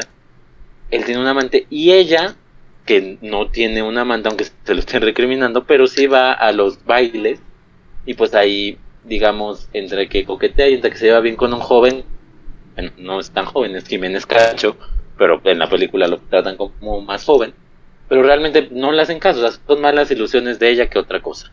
Y todos estos personajes están acompañados de, de una chica que se encarga de, que trabaja haciendo el, el aseo en esta casa, que está ahí todo el día, o sea, hace de todo en, en esta casa. ¿Qué es lo interesante de esta película? Primero, que es Arturo Ripstein regresando a ser Don Arturo Ripstein, ¿no? Ya, ya había unas, a mí me gusta mucho, pero sí había unas películas ya recientemente donde decías, bueno, quizá ya lo perdimos un poco, eh, ¿no? Y, es completamente creíble, son muchos años de, trayectoria, y aquí en El Diablo entre las piernas regresa a ser ese gran Arturo Ripstein, volver volvemos a ver un tipo que nos mete en un escenario claustrofóbico, lo vivimos, estamos ahí, son, insisto, estos diálogos fuertes, cortesía de Paz Alicia, que es su guionista de, de cabecera, y, y vemos toda esta relación con tintes que no quieren ser así, pero con tintes hasta cómicos, de repente es un dramonón, de repente es una película que hace que te enojes con todos los que están ahí, y que a final de cuentas ninguno queda bien, como película de Ripstein, no busca que quedes bien, no busca que seas feliz con, con el final. Quizá es un final menos rudo que, que otras de sus películas, pero a final de cuentas no, no busca eso, busca mostrarte algo. También es una película muy, siento yo, muy chilanga. O sea, son, son estos lugares que quizá mucha gente pues viene al, al DF y ubica Santa Fe, Reforma, Polanco. Pero pasa por colonias, aunque sea de pasadita, y volteas y dices, este sigue siendo el México de los 70. O sea, hay mucho, mucha parte de, de la Ciudad de México sigue siendo ese México, no ha cambiado. Y, y, y lo ves ahí en la película también retratado que hasta te da un poco de nostalgia, ¿no? Eh, Tu, ciudad la, la retrata muy bien eh, Arturo Ripstein, la, actúan fantástico todos los que están ahí, para mí quien se llama Pascal, Silvia Pascal, pero todos están extraordinarios. no es una película sencilla, no es común ver desnudos de personas mayores de 60, 70 años en pantalla y aquí están y muy naturales, no no no busca el morbo Ripstein, busca mostrarte que eso pasa, que también las personas de la tercera edad tienen deseos, también tienen este ganas de hacer el amor, también se enojan como muchachos de secundaria, sí, tienen necesidades. Y también hay, hay una parte muy bonita ya para no, no extenderme, donde ves también que en cierta edad sí son, son tipos pasionales, son tipos eh, calientes, digamos, pero hay una escena donde ves que a veces lo único que quiere alguien es llegar al final de su vida con alguien con quien ver la tele. Y ya. Algo tan sencillo y que ahorita es como, ay, qué hueva estar. A veces es todo lo que, lo que se busca en la vida. Búsquenla, es una muy buena película y es Arturo Ripstein siendo Don Arturo Ripstein otra vez. Perfecto. Riva, ¿tú la viste? Sí, la vi y en su momento tuve oportunidad de cubrir la, la conferencia de, prensa de, la cinta, ahí con el maestro Ripstein y también con Pasalicia. Y Pasalicia mencionaba, por lo que recuerdo, que temía un poco que el público pudiera tomar a la historia como una especie de romantización a la, violencia de género. A mí no me parece que vaya por ahí. siento, siento que la historia intenta darle cierta estética a lo, a lo vulgar y un poco también mm, de cierta manera desbordar en la pantalla el no, solamente cómo, cómo se vive estas relaciones de, pareja de la tercera edad, que si intentamos encontrar un paralelismo, es como todo lo contrario a lo que fue Amor, ¿no? En su momento esta, esta película que estuvo nominada a los premios Oscar y que ganó como mejor película extranjera. Em, es como todo, todo lo contrario. Aquella desbordaba como mucha, mucha ternura, mucho dolor, a partir de lo que le sucedía a sus personajes y acá es como una violencia desbordada pero sin, caer en lo en lo suez, sin caer en lo, en lo incómodo, sino una forma de que, que, Ripstein retrata a la, a la tercera edad, pero también de cómo ve él a México, porque recuerdo que también él, él mencionaba que, que la había filmado, o bueno, que la había presentado en blanco y negro, porque él recordaba así a, México cuando era joven, por eso la retrataba de, esa forma. Entonces también es como una cierta estructura nostálgica de así, antes de como todas estas estructuras de lo políticamente correcto que, que se viene manejando en nuestros días, así era México, así eran nuestros, nuestras relaciones, nuestra forma de comunicarnos, no porque esté bien o porque esté, esté mal, sino simplemente ahí están, forma parte de, nuestro pasado y no porque, y no porque pues ya no encajen en, nuestra época, quiere decir que las olvidemos. Al contrario, de cierta manera también nos puede servir para evolucionar, ¿no? Como sociedad y como seres humanos. Pues muy bien, ¿tú, Víctor, la viste? No, no, negativo. Yo la había escuchado por ahí en, eh, con Riva, creo que Riva era el que me lo, había mencionado, pero no, no la, no la he visto tampoco. No sé si se encuentre tampoco por ahí. Pero para pasar con el puesto número 9 de Victoria, si les parece bien, vamos a hacer una pequeña pausa para paradas técnicas slash naturales de la gente. Eh, y regresamos con el puesto número 9 de Victoria. Pues va, entonces regresamos ya de estas paradas técnicas que a veces surgen para continuar con el puesto número 9 de Victoria. A ver, Victoria, sorpréndenos. Puesto 9, tengo miedo, la verdad, de decirlo. Tengo miedo porque tengo miedo a ser señalada, a ser funada aquí por el señor Freddy Montes, pero bueno, ahí va. Es Titán. Titán. Ah, ya vamos a hablar. Ah, yo no voy a decir nada. Ya, habla, ya, le, ya le dedicamos 20 minutos en un podcast. Ya le, ya sé que Ustedes hablen. No, no, pero ustedes hablen. Podemos hablar 6 horas de Titán si quiere. Me estaba debatiendo mucho entre si ponerlo en mi puesto 9 o en el 8. Pero al final quedó. Todo muy bien en el 9. Digo, ya mínimo, ¿no? bueno, es una historia bastante peculiar, diría yo.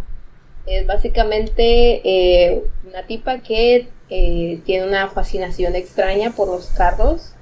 Que, em, pues nada, es como, hace como pole dance, pero con carros. Una cosa muy rara. Eh, y es una historia que se puede ver como si a partir de la segunda mitad se convierte en algo distinto. Eh, y de hecho creo que tú, Osval, lo mencionaste, no recuerdo en qué podcast, no sé si estabas, no sé si cuando hablaste de Boraz o en sí de Titán, pero tú dijiste que a ti no te gustó tanto por este hecho de que parece como si fueran dos películas distintas. O sea, a partir de la mitad eh, la sientes como que algo separado y que no es como un producto así entero. Eh, a mí pasó todo lo contrario. Yo siento que eh, como precisamente este cambio que ocurre durante esta mitad es como la parte más crucial de la película, de las más cruciales, y donde te, te van desarrollando este personaje de esta chava que eh, es bastante extraño, a mi parecer, desde todo este hecho de que tiene esta, este gusto raro por los autos y sí, creo que es una película de que es, creo que la segunda o la tercera de Julia Ducournau, estoy segura. Pero a mí en lo personal ya el trabajo anterior que había hecho con, con Raúl me había gustado bastante. Y aquí con Titán lo único que hizo es reforzar mi gusto por el tipo de cine que hace, bastante visceral, bastante de... Eh, precisamente este como que expresarse así de una forma bien bien este bien distinta bien diferente. Creo que como que todos esos factores hicieron que me gustara bastante Titán. Entiendo por qué eh, por ejemplo a ti las eh, las críticas negativas que le has hecho Osva las entiendo pero no las comparto. A mí me parece una película espectacular. Y nada me gustó mucho. Muy bien. Pues arriba date. Ok. Um, Date nada más no voy a decir tanto. que Titán, Titán, no, no, a ver, aquí sí yo sí me voy a extender un poco. Está, está adelante, muy adelante Titán en mi lista. Si justo tenía una plática con Osval respecto de, de Titán, en su momento hablamos de, de Boraz en uno de sus podcasts. No sé si hablamos un poco de, de Titán, creo que sí, creo que la abordamos medianamente. Titán, entiendo por qué a muchas personas se les pudo hacer una película, entre comillas, fallida, sin sentido. Entiendo el porqué. O sea, de- definitivamente es un, un cine. No que esté adelantado a su época, no que sea una, una película eh, para, para mamadores o, o para personas que entiendan 3, 4, 5 capas de subtexto en una cinta. No, creo que no va por ahí. Simplemente creo que el lenguaje que está utilizando la directora Juliette Cronau me parece que es algo para poder endulzar un poquito el verdadero mensaje que es el que quiere transmitir Titán, que es la pérdida de una identidad de género. Ella siempre ha estado muy interesada en, ro- en romper como estos discursos de lo femenino, lo, masculi- lo masculino, perdón, lo que es correcto, lo que es incorrecto. em, esta parte de sexualizar a su protagonista a través de su relación con un automóvil, no voy a decir más. Em, yo, yo creo que quiere dar a entender esta parte de, pues no, no soy ni hombre, no soy ni mujer, sino simplemente hago lo que me sale de las gónadas, en este caso de los ovarios, ¿no? Eh, ha- hay muchos discursos alrededor, eh, problemas con, con las relaciones paternales, hay muchas metáforas también acerca de cómo la, la sociedad de repente empieza a objetivizar a la, a, la mujer como tal y el personaje Alexia, creo que se llamaba el personaje eh, principal, eh, este, esta mujer chico ¿no? Esta mujer chico, no quiero ponerle como un género porque en la película ni siquiera lo tiene. Eh, cómo este personaje se quiere desprender por muchos momentos eh, de, de la cinta, de esta sociedad que la tiene como atada. Y aún así ella misma entiende que no puede escapar al 100% de cómo la, de cómo la percibe la, la sociedad. Insisto, entiendo por qué muchas personas la ven sin sentido por ciertas cosas extrañísimas que plantea Julia, porque es una película muy extraña, incómoda por lo mismo, pero definitivamente te genera una reacción, sea positiva o negativa, te genera una reacción. Y creo que ahí está la mayor virtud de, de la película, que te genera algo, algo te genera muy en el interior. Entonces, no quiero extenderme más porque podría hablar más y más. Pero definitivamente es una película que tienen que ver para generarse un punto de vista propio. Bueno, no sé junto. Pasamos con la 9 de arriba, necesito. Freddy. no tendrá problema. Este, sí, fácil y sencillo, fácil y sencillo. A mí se, se, me hace cine de superhéroes para adultos. ¿No? O sea, como, ay, no manches, se, se echó un carro. Ajá, pero pues se le echó, ¿qué importa el pero? ¿No? Ajá. Oh, los colores, pero. Y así, para mí toda la película es un pero. La, la, o sea, no me la pasé mal hasta eso. Pues tampoco con Spider-Man me la pasé mal con todo y su sinsentido.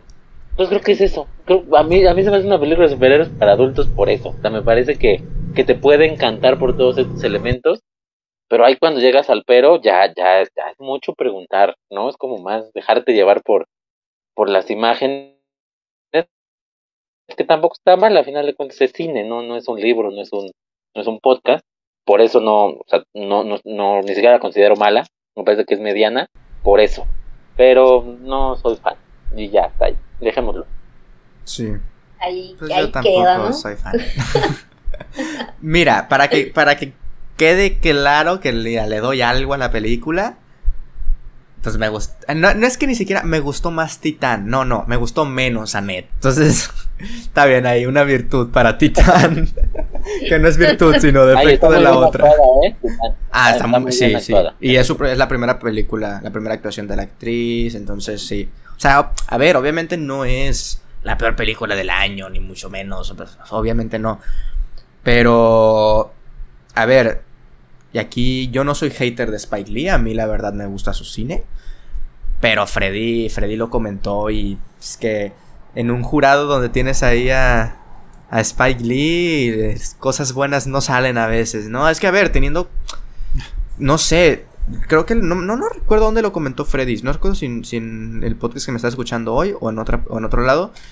Si ya le dieron el guion a Drive My Car, ¿por qué no la palma de oro? O sea, ¿por qué a Titán? Por ser... A ver, es que sí es una película que da de qué hablar y, y, por eso eh, hablamos en un, en un, podcast, por eso eh, Ricardo Riva le dedicó un programa de radio, si no me equivoco, a Titán también. Entonces es una película que hay, que hay de, de qué hablar, pero, pero bueno, está bien, está bien Titán. Es que más, más que ser una película de guion, que sí lo tiene, bueno, es una película de narración cinematográfica, más que el propio guion. Y creo que ahí está la virtud de la cinta. O sea, utilizar estas imágenes, todos estos planteamientos como lo del auto, para eh, construir metáforas, para que no te lo dé pues, tan, tan de frente. O sea, finalmente son metáforas del de consumismo, metáforas de nuestra interacción con la tecnología. Es metáfora de muchas de muchas, muchas, muchas, muchas, muchas cosas. Para mí no, o sea, tiene un porqué, pero insisto, entiendo por qué, como a Freddy, por ejemplo, le pasó, que, dice, que dice, es que para mí no tiene nada que ver con todo lo que están contando más adelante, ¿no? Y lo entiendo completamente, lo entiendo completamente, pero justo creo que es lo, lo delicioso de la cinta, cada quien como que le da eh, un, un significado y es lo que decía Julia, o sea, yo sé, sé lo que quise dar a entender, pero no. Y es que a veces intento. comparto más o menos una opinión de que, que, dijo alguien por ahí que el cine o las películas está bien que tengan un mensaje, que tengan subtexto, pero no tienes que sacrificar una historia por dar a entender tu concepto. Por ejemplo, Parásitos, que tiene una, un, si te pones a analizarla y su mensaje y todo lo que critica está chingoncísimo, pero igual, si no entiendes el mensaje, disfrutas la película porque es una historia buena, es entretenida, tiene todos los demás elementos. Y creo que Titán lo que pasa es que sacrifica tanto a veces como que la historia que pueda llegar a tener superficialmente, por decirlo de alguna manera. ¿eh? ¿Y por qué, te, te olvidas de que en la primera mitad te están eh, hiciste algo y luego te están persiguiendo y te olvidas completamente de eso para centrarte en otra cosa? O sea, en la segunda mitad ya no existe el factor policía te está buscando porque mataste a alguien. Está bien. Eh, no, no, está, bien porque la película. Porque la película se está centrando en otra cosa. Y es completamente válido. Pero si ya tienes esta ruptura en la historia para contarte otra cosa, ya no teniendo como este hilo que tenías en la primera mitad. Yo disfruto más la segunda mitad que la primera mitad. Pero pues, cuando ya no tienen como esa conexión y se vuelve como una película de lo que te quiero decir pero sacrificas como otras cosas, a mí es cuando ya digo que... Y está bien, pues son las intenciones de la, de la directora y a veces quieres dar un mensaje con tu película, pero siento yo que al final de cuentas el cine pues puedes meter el mensaje, por supuesto que sí, gran parte de películas lo tienen, pero no descuides lo que hace que las películas vayan que las personas vayan al cine a ver una película pues, entretenerte a lo mejor. O... Entonces, el cine es mero entretenimiento. Es que ahí es mi. No, no, es que es un, es un, es... un cúmulo de distintas cosas. Y por eso digo que Titán siento que se centra tanto en el mensaje que se olvida de. No entretenimiento como tal, sino. Es que pongo el ejemplo claro. pongo el No lo están viendo los que están escuchando. Pero por eso pongo el ejemplo de. de eso, Freddy, eso. De, de, de, Parásitos. O sea, Parásitos tiene una crítica inmensa y mientras más la analizas, más tienes de dónde sacarla y probablemente Titán sea el caso. Pero, otra propuesta, pues. Pero, por ejemplo, llega alguien, ve Parásitos y aunque le entienda o no a la crítica, va a decir qué buena película. Te lo aseguro. No, no conozco a nadie, pues seguramente habrá, obviamente, pero no conozco a nadie que haya dicho qué mala película es Parásitos. Entonces siento... Es más accesible. Es que sí entiendo. O sea, Parásitos termina siendo más accesible, pero no por eso quiere decir que todo el cine tenga que ser accesible. O sea, ahí definitivamente, como hay muchos discursos, hay muchas formas de establecer una historia. Para mí, Titán sí, sí tiene una coherencia de principio a fin. Definitivamente sí percibes que, que la, la cinta se parte en dos. O sea, me queda clarísimo que la cinta se parte en dos. eso no quiere decir que, para mí, ¿eh? Para mí no quiere decir que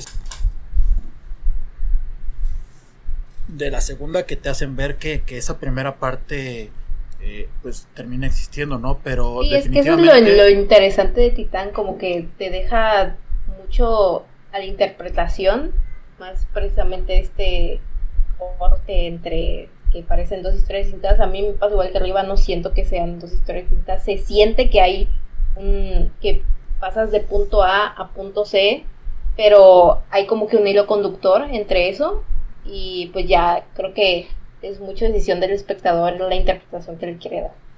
Y, ahí sí es a gusto, ¿eh? O sea, ah, sí. Quiero, no, y a ver que sí. Lo, No, y lo comentaba, creo que te lo comentaba a ti. O sea, no es un desprecio por el cine distinto, diferente. No, es a esta en específico, porque hay muchas películas igual de distintas, igual de raras, que me encantan. O sea, no es como que, ay, no me gustó Titán, ya no me recomienden nunca una película distinta al Hollywood contemporáneo. Que no, o sea, obviamente, obviamente no. Y, pero siento yo que, que, a ver, y para cerrar con esto, y para no ser el hater número uno, porque creo que eso me lo gana Freddy.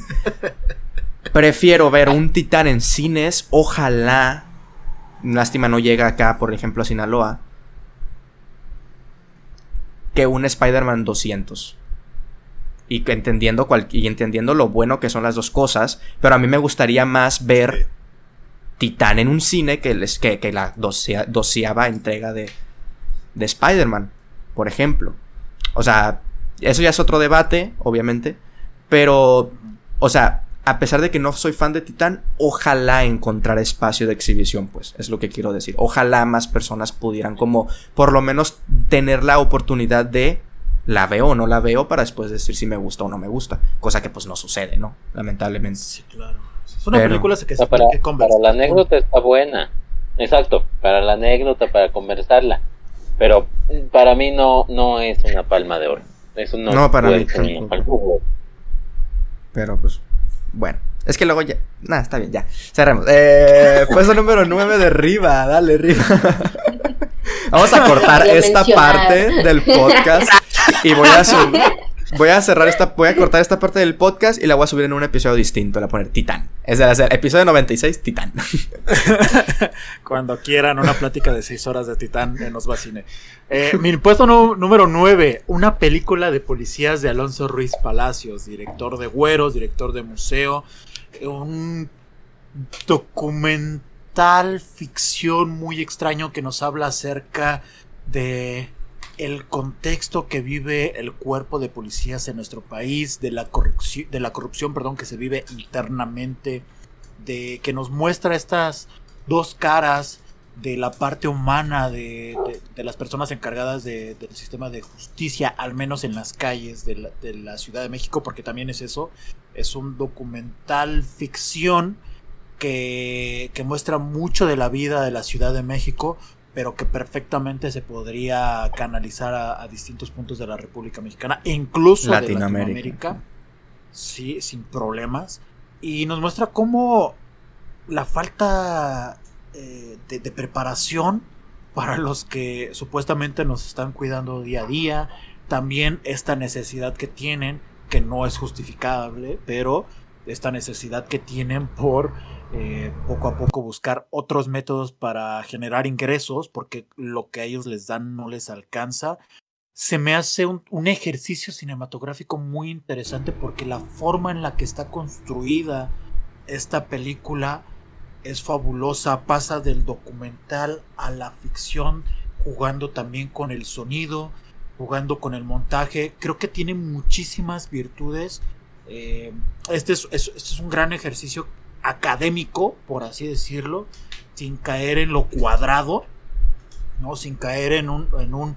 Ah, utilizó las herramientas que te dan en la escuela de cine para poder contar una historia. No, utiliza esas herramientas y juega con ellas. Ya es una mezcla muy interesante. Se sale del molde y aparte te hace una crítica social que creo que pocos, pocos eh, lo han podido plasmar de esta. Realmente una muy buena película de Alonso Ruiz Palacios. Me parece su mejor película hasta ahora. Ok, eh, la tengo yo en la lista, ya llegaremos en su momento. Rápidamente, porque pues también tienen por ahí un video en mi canal, me gustó mucho. Eh, es una cinta que no es como que la película que inventó el mezclar el documental con la ficción y tal, pero sí fue este año una de las películas que más creativa se me hizo en ese sentido. O sea, yo la vi y dije, no mames. O sea, yo le preguntaba a, a David, porque él ya la había visto. O sea, yo quería saber antes y, le preguntaba, oye, pero, a ver, es que estos dos son actores, según yo. Porque a, a mí me la habían vendido como documental. O sea, no me habían dado como lo, lo curiosón ahí, ¿no? Que pasa a la mitad. Y a mí me decían, güey, pero ¿cómo es do- esto es documental? Si estos dos yo los ubico, o sea, son, son actores. Y me decía David así como, de, no, espérate, ya cuando pues te esperas y llegas a lo que llegas, pues ya dices, no mames. Creo que hay una parte donde me, como que me, me baja un poco, que es en estas, in- se me hacen infinitas historias de Instagram que empiezan a grabar. Que es como que, ah, no sé, me sacó por sí. momentos, me sacó por momentos estas largas historias de Instagram donde daban su opinión de los policías. Creo que no era necesario porque la película misma como que te pone en una perspectiva donde eres la sociedad y cómo ves a los policías, pero a la vez eres el policía y cómo la sociedad te ve a ti. O sea, no, no vi como muy necesario esto de que el actor protagonista dijera, no, y a mí siempre me han caído mal los, los policías. Y esto, y esto. No sé, siento que la película eh, es por sí sola lo suficientemente clara con su postura, que es bastante neutra. Como para esta, esta secuencia de historias de Instagram. Pero me encantó y no por nada está en mi top 10 y ya llegaremos a ese momento. Yo, yo igual tuve la oportunidad de verla, no la metí en mi top 10, pero también me gustó muchísimo y solo para agregar, este, a complementar un poco lo que ustedes ya dijeron, eh, es interesante de que eh, sí es bastante neutra porque no solo te muestra como que la cara mala de los policías, sino también como que las dificultades por las que pasan y esto que se les critica mucho del hecho de los sobornos, la corrupción en general que existe en los cuerpos de policías, también te muestran esa parte, no tratando de justificar el por qué hacen eso, pero sí darte un por qué lo hacen. creo que eso también este, es bastante interesante el cómo lo manejan porque no te quedas nada más con la idea de que ah, los policías son malos simplemente porque el sistema está jodido y ya, solo, ¿no? También le da como que ahí cierta profundidad. Sí, sí, sí. Freddy, tú lo alcanzaste a ver, ¿no? Sí, sí, sí la alcanzé a ver y de hecho pudo haber sido quizá mi siguiente mención honorífica sin problema. No está en la lista, pero por ahí andaba rondando las menciones. Eh, a mí me, me, gusta mucho este, este tipo de historias donde el, cineasta nos dice, sí, o sea, no, no voy a venir aquí a decir que el cuerpo de policías es víctima de algo, o de la sociedad incluso, no. Quizás sea una, una consecuencia de, pero no es víctima de nada, pero no nos olvidemos de que son personas. Y son, los policías son humanos y tienen familia y tienen hijos y tienen amistades y también las tiene el político y también las tiene el señor que no hizo válida tu garantía y le mentaste la madre en el Cooper. Todos tienen familia, todos somos humanos. Y a final de cuentas, pues sí, la, la propia vida hace esto, que tomemos roles y algunos roles son más difíciles que otros y en México más. Así en, México el, el rol del policía es complicadísimo, tienen muchos errores, también hay policías horrendos, miserables, y también hay otros que son víctimas de las situaciones. Y eso lo pone ahí Ruiz Palacios y te dice, ¿sabes qué? ¿Quieres mentarle la madre al próximo policía que veas? ¿Está bien? ¿Quieres decirle amigo muchas gracias y darle una torta? ¿Está bien? Depende de ti. Yo nada más te muestro aquí lo que, lo que hay, lo que es.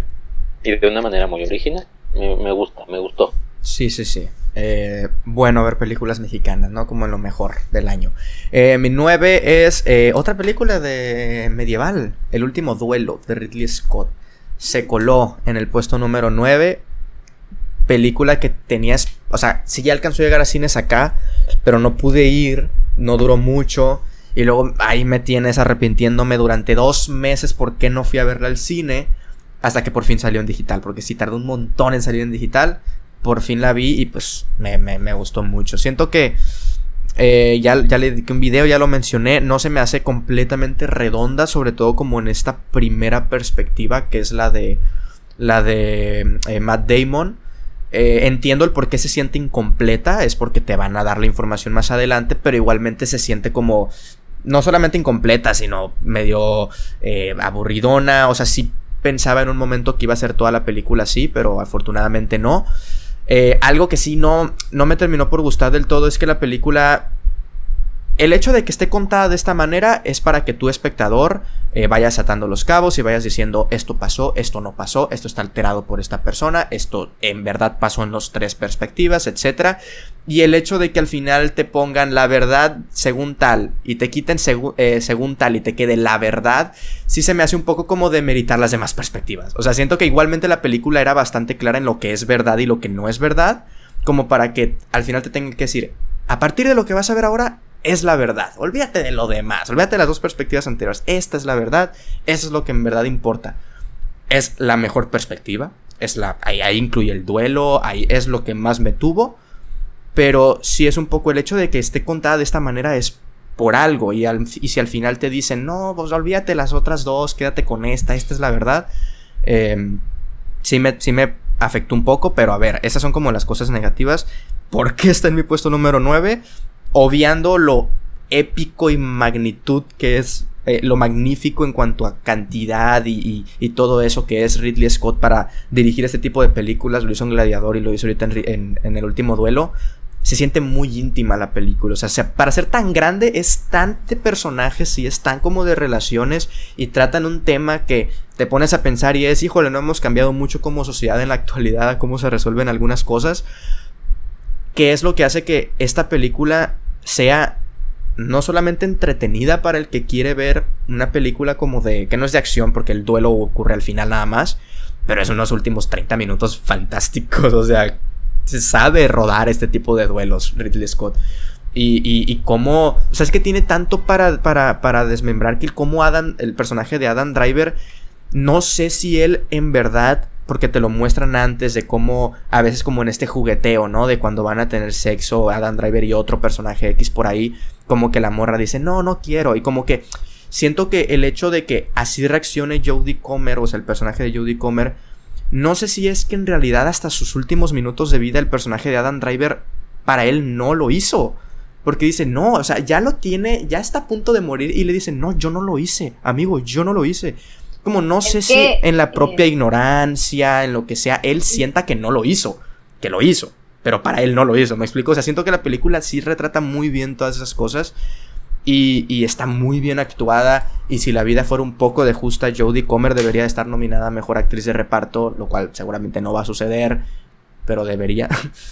Y, no sé, me gustó mucho, la verdad, el último duelo. Sí, fue una película que mientras más pasaba el tiempo, más quería ver. Y se terminó colando ahí en la lista. ¿Quién más la vio? Yo, yo también ya la vi, la tengo un poquito más arriba que tú.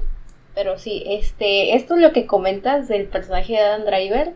Creo que no tanto es por la ignorancia del el acto que cometió, que él dice, no, o sea, ya al final, ya cuando está a punto de morir, de que dice, no, es que no lo hice.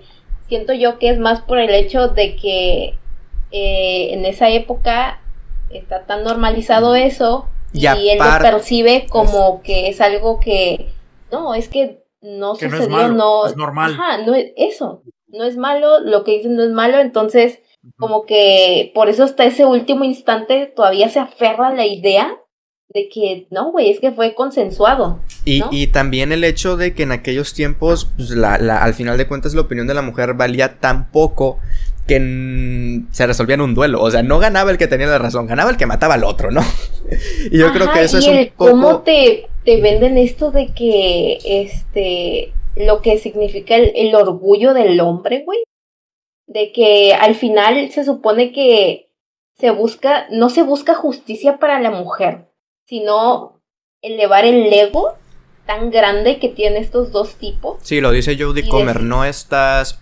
Eh, Matt Damon le dice a Jodie Comer, todavía que me estoy jugando la vida para salvarte. Y, y Jodie Comer le dice algo así como, no, te estás jugando mi vida para salvar tu ego, o para salvar tu reputación. O sea, y pues sí, muy cierto. Sí, sí, sí. Creo que es una película que sí, como tú mencionas, te deja bastante reflexionando qué tanto hemos cambiado en esa época tan horrorosa en la que a la mujer se le trataba como basura y como absolutamente nada y el cómo se le denigraba eh, a tal punto de este se le enjuiciaba y se le cualquier mínima cosa que hacía ya decías no es que se lo buscó ella le estaba buscando y güey te das cuenta y es lo mismo que hoy en día Sí, sí. No, y el cómo le dice, ¿no? Al vato, sí.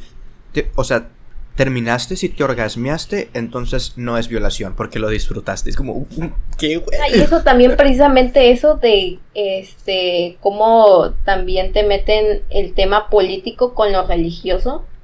Eh, también se me hizo como, o sea, tiene mucha relación con la realidad de hoy en día, de que, por ejemplo, aquí en México es un país de que a pesar de que se supone que vivimos en una democracia y tal, y se supone que no debería de mezclarse la religión con la política, se sigue haciendo y sigue sucediendo. Se me hace un ejercicio bastante interesante por, lo que están comentando y, y, creo que también lo había observado, en el que la cinta intenta como plantear todos los problemas de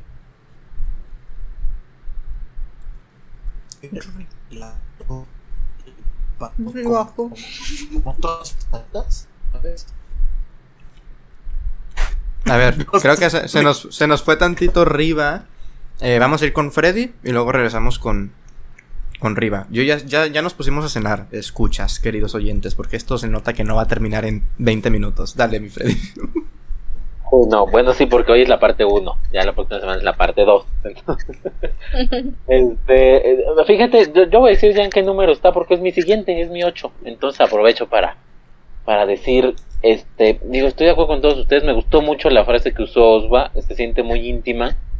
Pareciera, si es que la palabra, si, si, si lo permitiera la frase, parece una película independiente con mucho dinero, como si, ¿no? O sea, realmente dices, esto es, esto es muy artístico, esto es muy personal, esto es está muy bien, a pesar de, del dinero eh, que se gastaron para lograr esto. Ridley Scott, parecido al tenor de lo que platicábamos de Ripstein, se acuerda que sabe dirigir, se acuerda que, que es un buen director y cuando tienes talento, quizá distintos factores hagan que te esconda un poco, pero el tipo sabe dirigir y aquí lo demuestra. Es muy bueno para dirigir no solo la acción, no solo los temas este medievales, todo, incluso las pequeñas escenas en pequeños en pequeñas locaciones con pocos personajes, sabe, sabe cómo hacerlo y sabe cómo tenerte ahí. Eh, el tema de las actuaciones yo estoy de acuerdo con Osva. Eh, Jodie, Jodie Comer tiene que estar nominada. Yo la, yo la consideraría actriz protagónica, pero bueno, en lo que esté debería de estar este, nominada. Matt Damon y, Adam Driver me parece lo hacen bien, pero empezar que están como en piloto automático. Realmente no, les veo mucho, mucho esfuerzo, pero están bien, cumplen, cumplen los dos.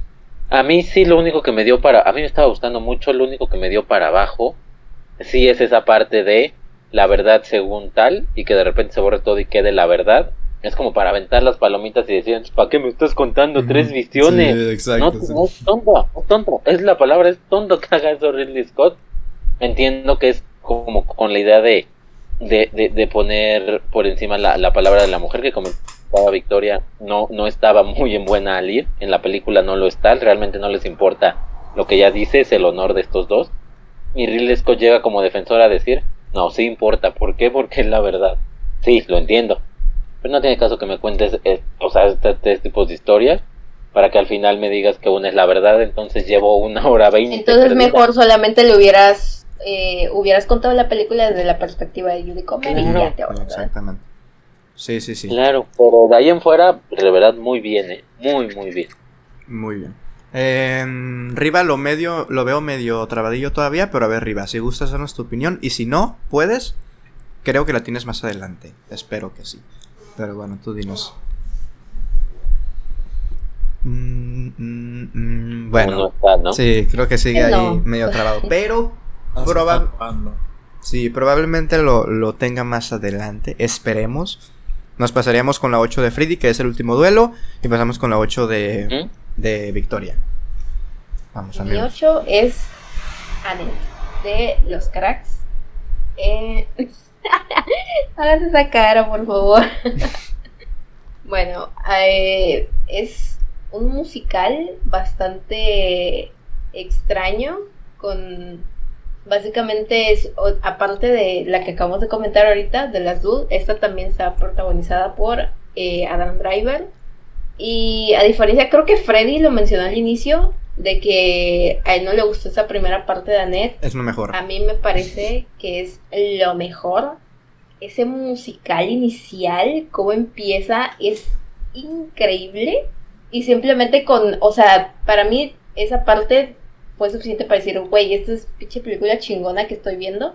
Ya de ahí se, este, sí sentí que es como una película que se le tiene que poner algo de atención porque luego agarra un rumbo bastante extraño en donde te, están mostrando cosas que eh, están un poco fuera de, la, lo común, pero creo que en general se me hizo una gran película. Eh, no es mi favorita el director, creo que tiene otra mejor.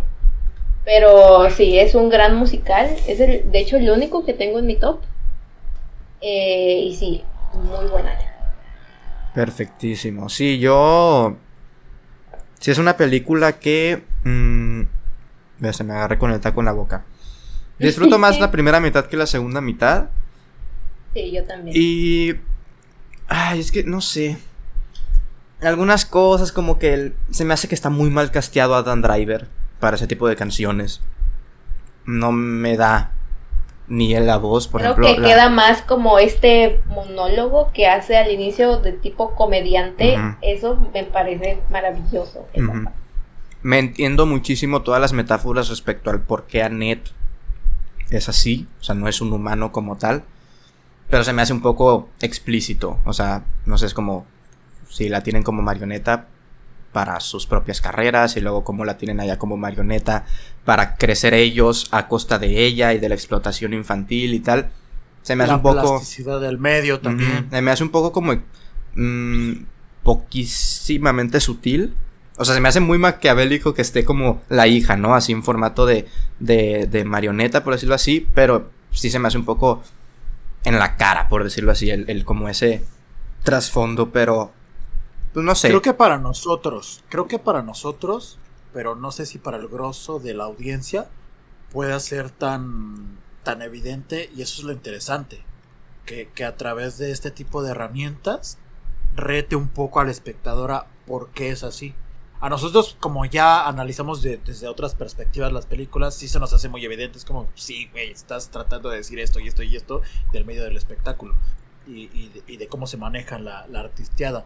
Pero quizás para el grueso del público, quizás no sea tan evidente y le haga, se hagan este tipo de preguntas de por qué es de este material, por qué es así, por qué es así desde el principio, por, por qué sucede este cambio, bla, bla, bla, bla, bla, bla, bla. Entonces, desde esa perspectiva se me hace muy, muy interesante, Anet. Muy bien, Freddy. Ya nada más para, para complementar, ya hablé de, de, lo bueno, de lo que no me gustó al principio, pero creo que no había tocado el tema de las canciones. Y, y, es curioso, yo, yo sí soy muy de musicales y no, no me gustan estas canciones. No me gustan, no por la música. la del inicio? La del inicio es la que más me gusta, totalmente. Sí, decidido. Y me gusta la música, pero no me gustan las letras. Y, creo que no, creo que ah, era eso. que tenía. Sí, sí, yo, yo, puta, That was our song, our song that was, that was our song, our song that was. Así, así se escucha el Adam Driver. Y la letra repetía tres veces, güey, para que alcance los tres minutos de duración de la canción. No mm. sé, sí está medio rara la película, pero. Para Hugh, Jackman en, en, Los este, Miserables, ¿eh? Así sonaba Hugh Jackman en Los Miserables. Sí, también. Pero al menos Los Miserables sí tenía como un poco mejor canciones. O sea, en cuanto a letra, no se repetía tanto como esta. No sé, está raro. Está, a ver, yo la tengo más arriba, yo sí la disfruté muchísimo, Anet. Muchísimo, como no tienen idea. Porque justo la letra, la música, el cómo está construida, tiene muy, muy bien estudiada la estructura de un musical. Pero muy bien estudiada. Y desde ese punto de vista creo que es muy, muy efectiva. De ahí la particularidad son los elementos que, que empieza a meter Leos Carax, ¿no? O sea, como, como la parte de cómo perciben a, a Ned, eh, el cómo está contando la historia a partir desde las dos vistas del personaje de Adam Driver y de esta... Me olvidó el nombre de la actriz. Sí, yo tampoco me acuerdo del nombre. Marion Cotillard. Marion, Cotillard, gracias.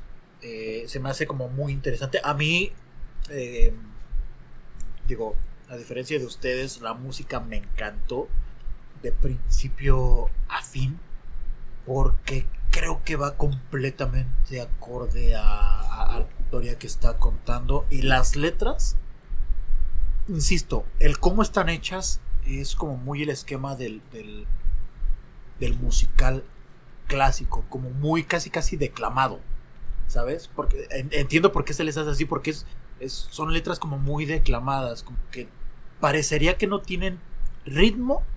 Y bueno, lo que sí no me gustó es Adam Driver cantando, ahí sí, para que vean, concuerdo, se me hace que el, vato como que estuvo de más, pero el, cast, el por qué lo eligieron a él también me hace sentido, necesitaban como esta figura de, de autoridad para que estuviera por encima de ella, bla, bla, bla.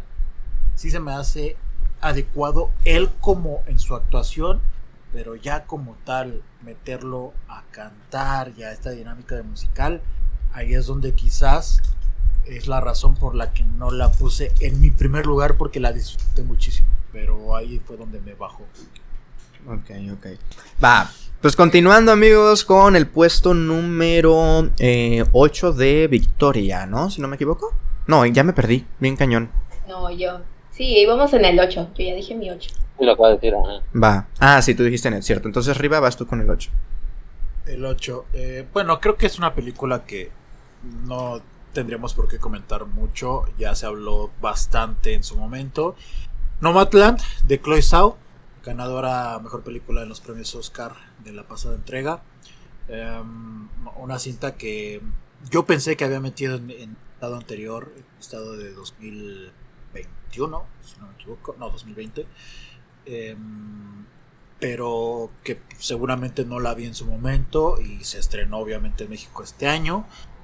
Muy interesante en, en la particularidad que cuenta de Estados Unidos, eh, muy buena dirección, Em, pero pues hasta ahí. Creo que em, al ser un, un trabajo de un contexto muy estadounidense, creo que no termina por empatizar con todos y por eso pues, la dejo en el número 8.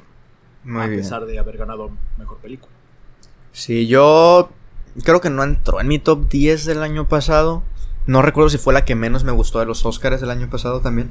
Pero pues sí, eh, está bien la película. No sé, no me encantó. Y de Chloe Zhao creo que es la única que he visto. Entonces no tengo como más referentes para decir, esta me gustó más.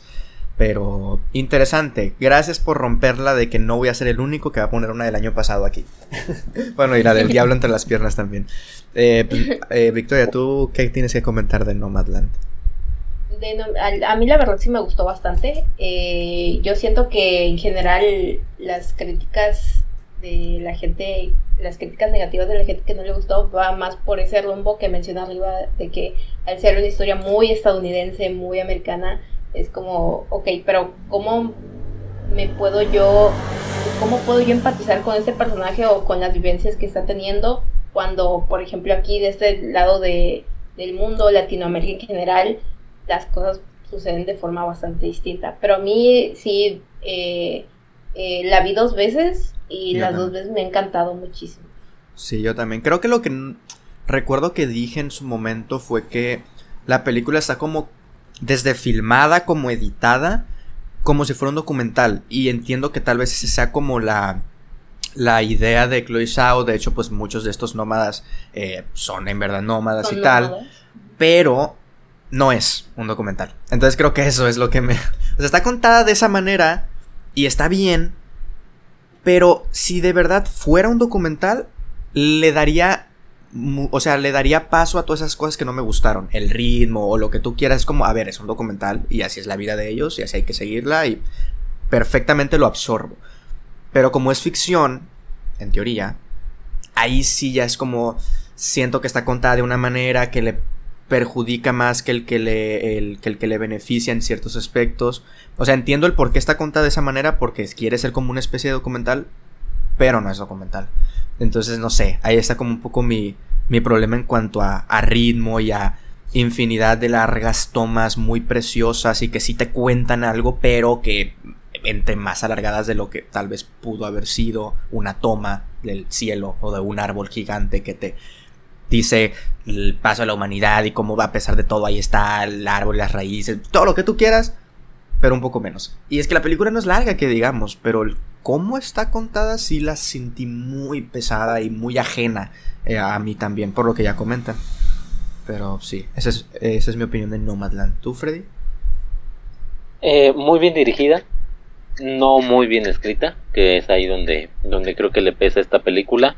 Yo lo dije la, la temporada de premios pasada y lo repito ahora, yo sí quedé encantado con la actuación de Frances McDormand y me parece que es un un, un punto muy alto, o sea, le ayuda muchísimo. No sé cómo hubiera funcionado esta película con otra actriz, pero estoy seguro que no hubiera obtenido los mismos resultados. ¿eh? Qué, qué bárbara, qué actriz es. Es Frances McDormand, de verdad. Tampoco fui fan, pero está ok. Precisamente creo que Chloe Shaw y Frances McDormand, Chloe Shaw como directora, son quienes salvan esto porque el guion... Mm, mm, mm, pero en manos de otro director con menos talento hubiera sido un desastre. Y no lo es. Entonces, bien ahí. Muy bien. Mi 8, La mano de Dios. Ahora sí, la presencia mística de Maradona, hablando del fútbol. Del fútbol, chico. La mano de Dios, película italiana dirigida por Paolo Sorrentino. Mi primer, no mi primer acercamiento a Sorrentino, pero sí la primera película que vi. Lo primero que vi de él fue un cortometraje eh, stop motion que sacó en esta colección que se llama Homemade, que el año antepasado Netflix sacó como un montón de cortometrajes de distintas actores, actrices. Creo que ahí estaba Maggie Gyllenhaal también dirigiendo uno. Y el que más me gustó de esa colección fue precisamente uno de, de Pablo Sorrentino, donde con figuritas y stop motion se conocen el Papa y la Reina de Inglaterra. Esa es la premisa, ese es el cortometraje, está muy divertido, tiene mucho, respira mucho lo que tiene la mano de Dios, que es como frescura, película super europea, italiana, más no poder, el aire incluso se siente muchas veces argentina. Yo le decía arriba antes de saber que La mano de Dios era italiana por el nombre, por lo que trataba, por los pósters, por los trailers, yo pensaba que era Argentina. Me da mucho como ese aire. Y, y me gustó mucho. Es un. Siento que es como un documental. Es, no, no un documental, pero un, una biopic distinta. Porque no se centra tanto como en el protagonista, sino como en su entorno más, como en su familia, en el contexto, en la figura de Maradona, en, no solamente en su familia, sino en el Nápoles de los 80, si no me equivoco. Como de verdad indirectamente el hecho de que él haya ido al, al estadio evitó que le pasara lo que le pasó a sus papás y cómo está agradecido con Maradona. O sea, es muy distinto a una biopic mm, normal y es lo que podríamos, lo, lo, dice el propio Sorrentino, se inspiró en esta película o por lo menos se atrevió a hacerla después de ver Roma de Cuarón. Entonces, para lo que Roma, para lo que Roma fue a Cuarón, eh, en la mano de Dios es un poco lo de, lo de para Sorrentino. Pero sí, ese es mi puesto número 8. ¿Quién quiere hablar de ella? muy muy cinema paradiso, o sea, tiene esa esencia muy muy particular esta película. Eh, yo cuando lo vi me quedé encantado porque empatizas con todos los personajes, es muy colorida, tiene bromas como muy amigables. Creo que es una película muy familiar, sí muy personal de Sorrentino, pero además es es, muy entretenida. O sea, es que es, es, una película que toda persona podría ver y aparte tiene como mensajes muy, muy bonitos. O sea, como que te endulza la vista. O sea, podría hablar de eso de la película. Te endulza muchísimo la vista y, te deja con una sonrisa de oreja a oreja. Sí, sí, sí. Mm, ¿No la tienes tú en tu top? Más adelante. Yo, yo no, no, no. La tenía, eh, por ejemplo, en el lugar 12 de mi top 25. La tenía en mi 12, pero justo no la puse como mención honorífica porque ya también la han platicado en muchos lados. Pero definitivamente la tienen que ver. La tienen que ver. Eh, ok, Victoria, ¿la viste? Yo no he tenido la oportunidad de verla todavía. Ok, Freddy. Sí, claro, y está en mi top, por supuesto, más, más adelante. Es bella, es bella, es bella, es bella, es bella. Y creo que la, la, diferencia, por ejemplo, con Roma de Cuarón, que le acabas de comentar, con Belfast de Brana, que ya comentamos en el especial de, de los globos, en el en vivo de los globos, es que aquí sí hay un hilo narrativo. No es nada más mostrar mis memorias, no es nada más un anecdotario de mi juventud, de mi infancia, de, de mi país natal, de mi ciudad natal. No, aquí yo sí veo un, un hilo narrativo bien, bien, bien, bien, bien, bien hecho. Veo personajes encantadores por todos lados veo más recorrido por una vida, o bueno, por una etapa de la vida, veo que va a algo, tiene frases bellísimas, tiene fotografía bellísima, está muy bien actuada, una película bella, esa es la palabra que viene a mi mente cuando, cuando pienso en la mano de Dios, es bella y como a veces nos, nos, nos burlamos, hemos escuchado a gente que se burla de, de que vea a Maradona como un dios, pero de repente son estas, estas cositas que tiene el protagonista que dice, bueno, para mí sí, para él sí fue un dios. Por, no, no por cómo juega fútbol, por lo que generaba, y Maradona generaba mucho. Independientemente del tema futbolístico, sí generaba pasiones que iban mucho más allá de la cancha, que a veces mucha gente no entiende. O sea, mucha gente dice, ay, es un jugador de fútbol. Generaba mucho y aquí se ve, y eso me, me llamó mucho la atención, a pesar de que no es una película o sea, si no les gusta el fútbol no pasa nada, no va por ahí. Pero es muy interesante ese, ese tratamiento, ¿eh? eh gran película, bella. Sí, y está en Netflix, así que véanla, por favor. Puesto número 7, Freddy.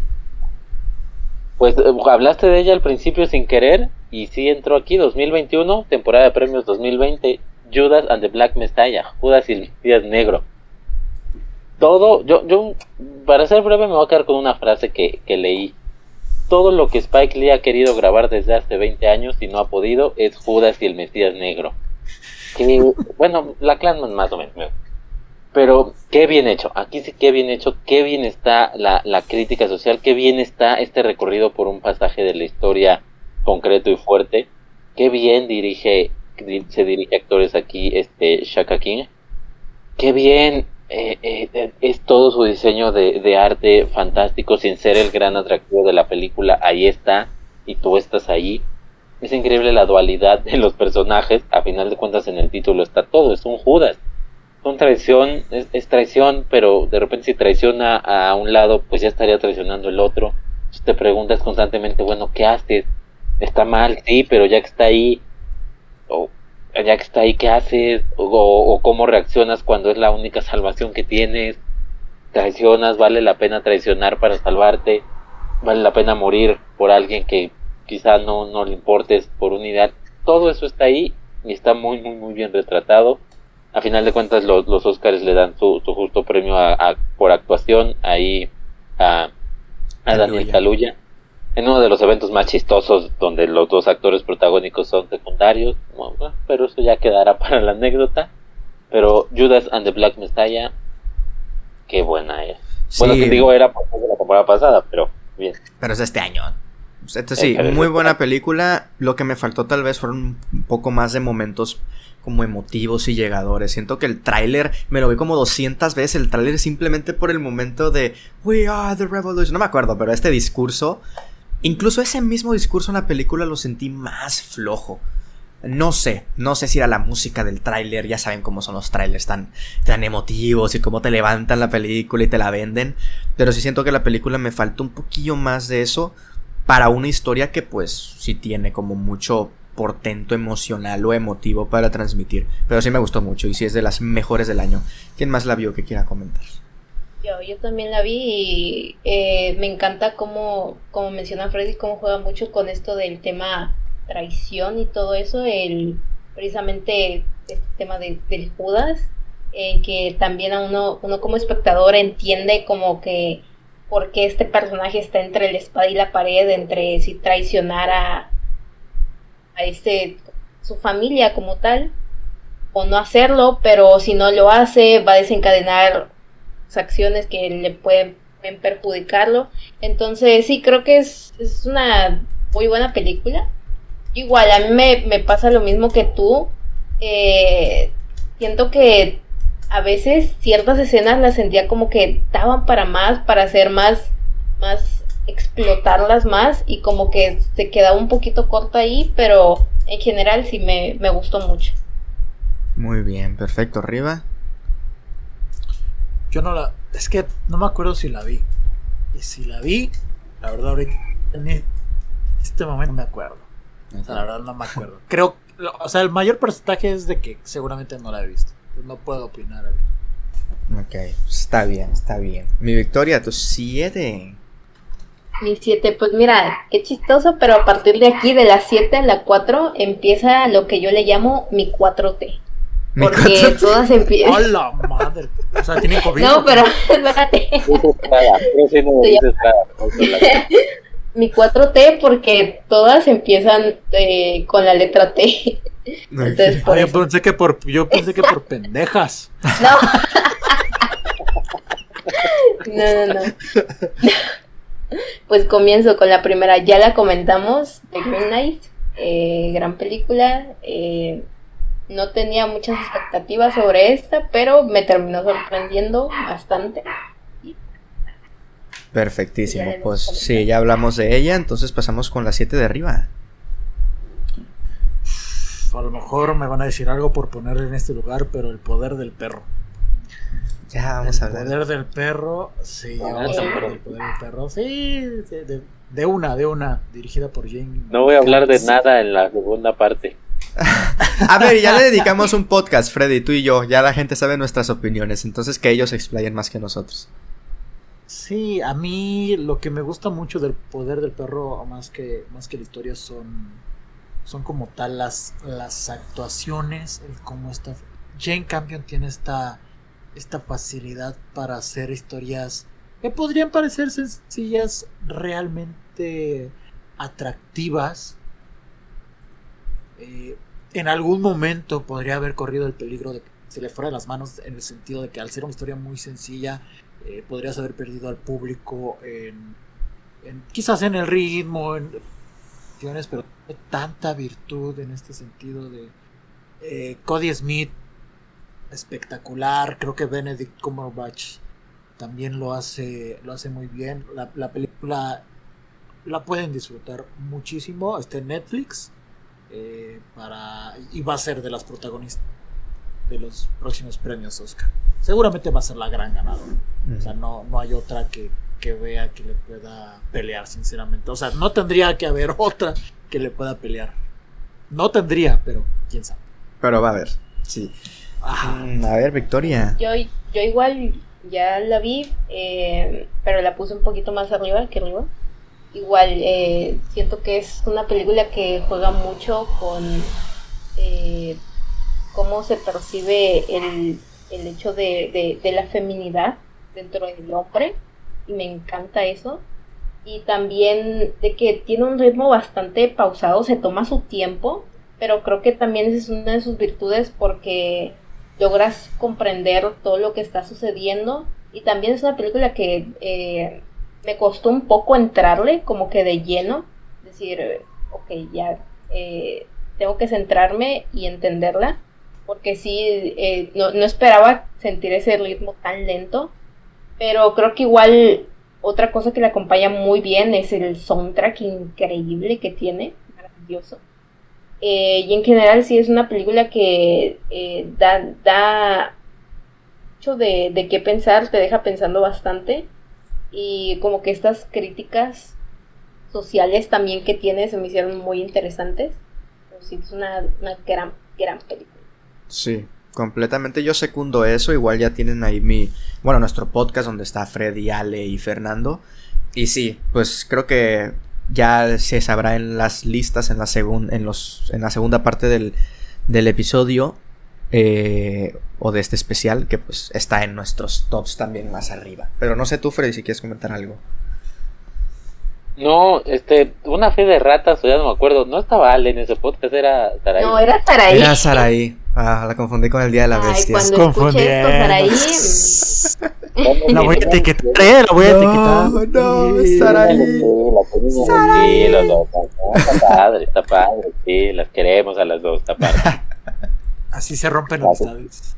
Corrigiendo el error. No, no, un saludo a las dos de veras. No, Sí, cuando gusten, pueden venir. Tu programa de chisme. Saraí, Este, esta voz en no, off.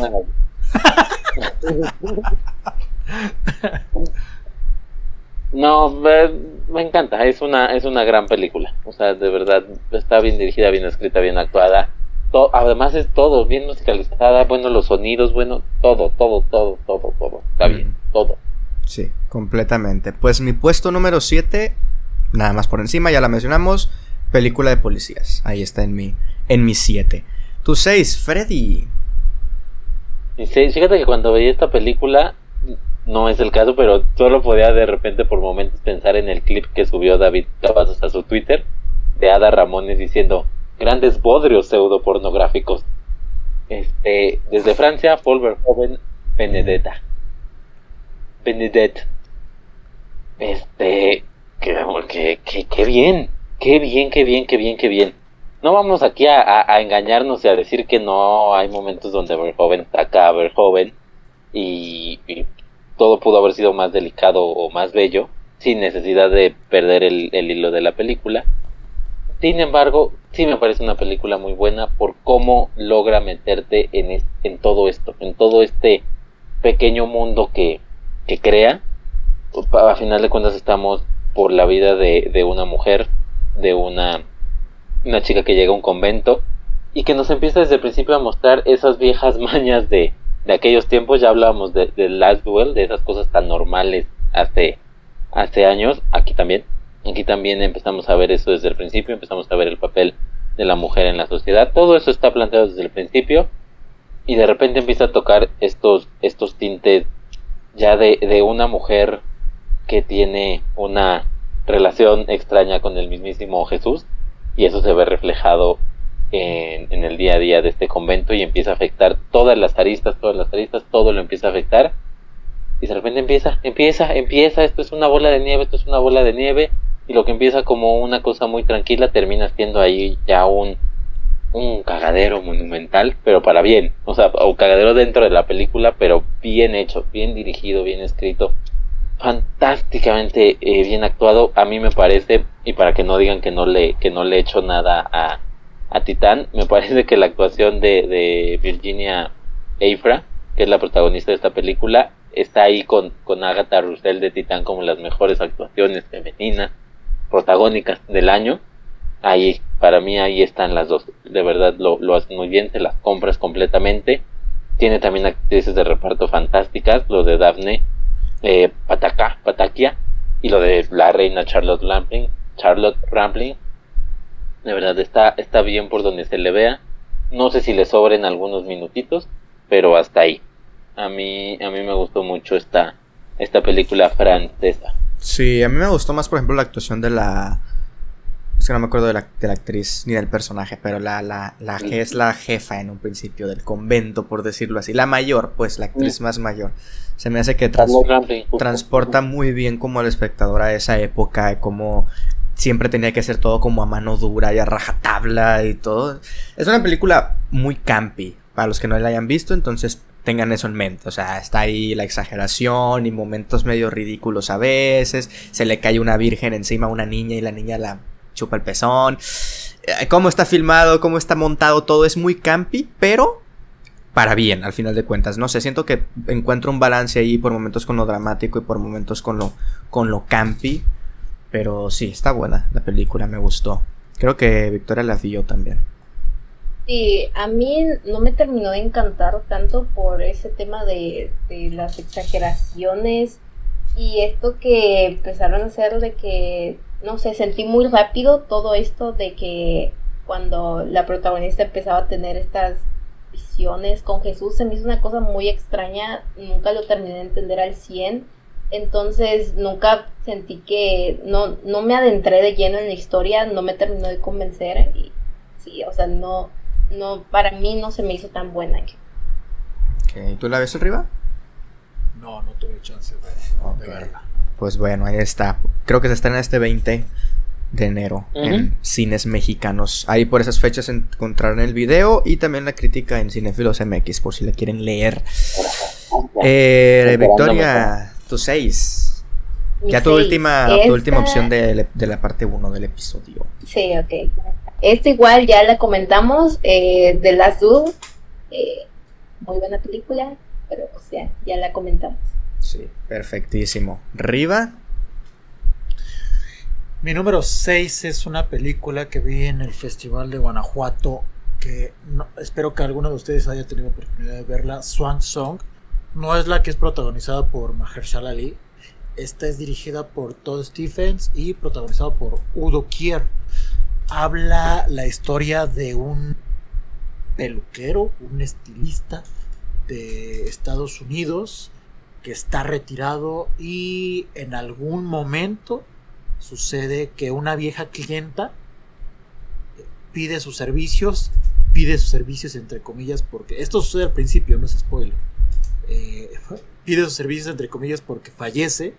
Entonces en su carta de despedida dice que quiere ser maquillada y peinada eh, por, por este estilista para que pueda estar como con el...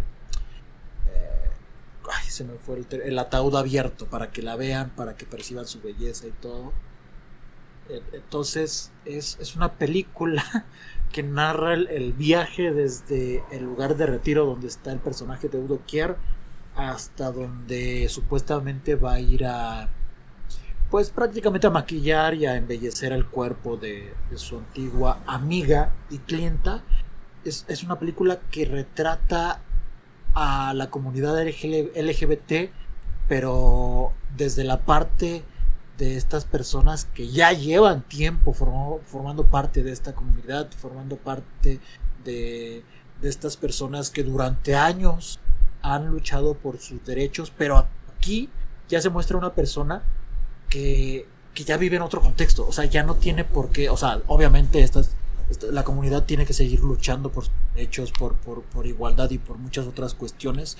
Pero aquí ya se ve a un personaje que, ya pasó por esos tipos de problemas. Ya está viviendo la vida como quiere. Ya está viviendo desenfadadamente. Y, simplemente está dejándose llevar. O sea, no se fija por las apariencias, porque, por lo que digan de él. Al contrario, de hecho, las personas que le rodean notan la gran persona que es. Es, me parece un retrato de, de la tercera edad desde este punto de vista muy, muy interesante. Una película muy divertida, muy entretenida y van a amar a, Udo Kier. De verdad, lo van a amar como no tiene una, una gran película que espero que en algún momento tenga de checar. Muy bien, sí, importante no confundir con la de Mahershala Ali, que es la que está sonando más ahorita y que eh, se llama exactamente igual. Buscas en Google Swan Song y te va a salir la otra. Entonces, si te tienes Swan Song, eh, busca el nombre del director o algo más, porque si no te va a salir nada más la de la de Marshala Ali. Swan de la que habló arriba, así, si no, no sale. sí, la que habló arriba. Swan Song, Todd Stephens. Todd, Stephens o con Udo Kier, que es Perfecto. O seguramente te pones Swan Song LGBT, te saldrá, tal vez. alguno que le agregó ahí el artículo le puso eso en su, en su texto. Bueno, pues para cerrar, mis seis.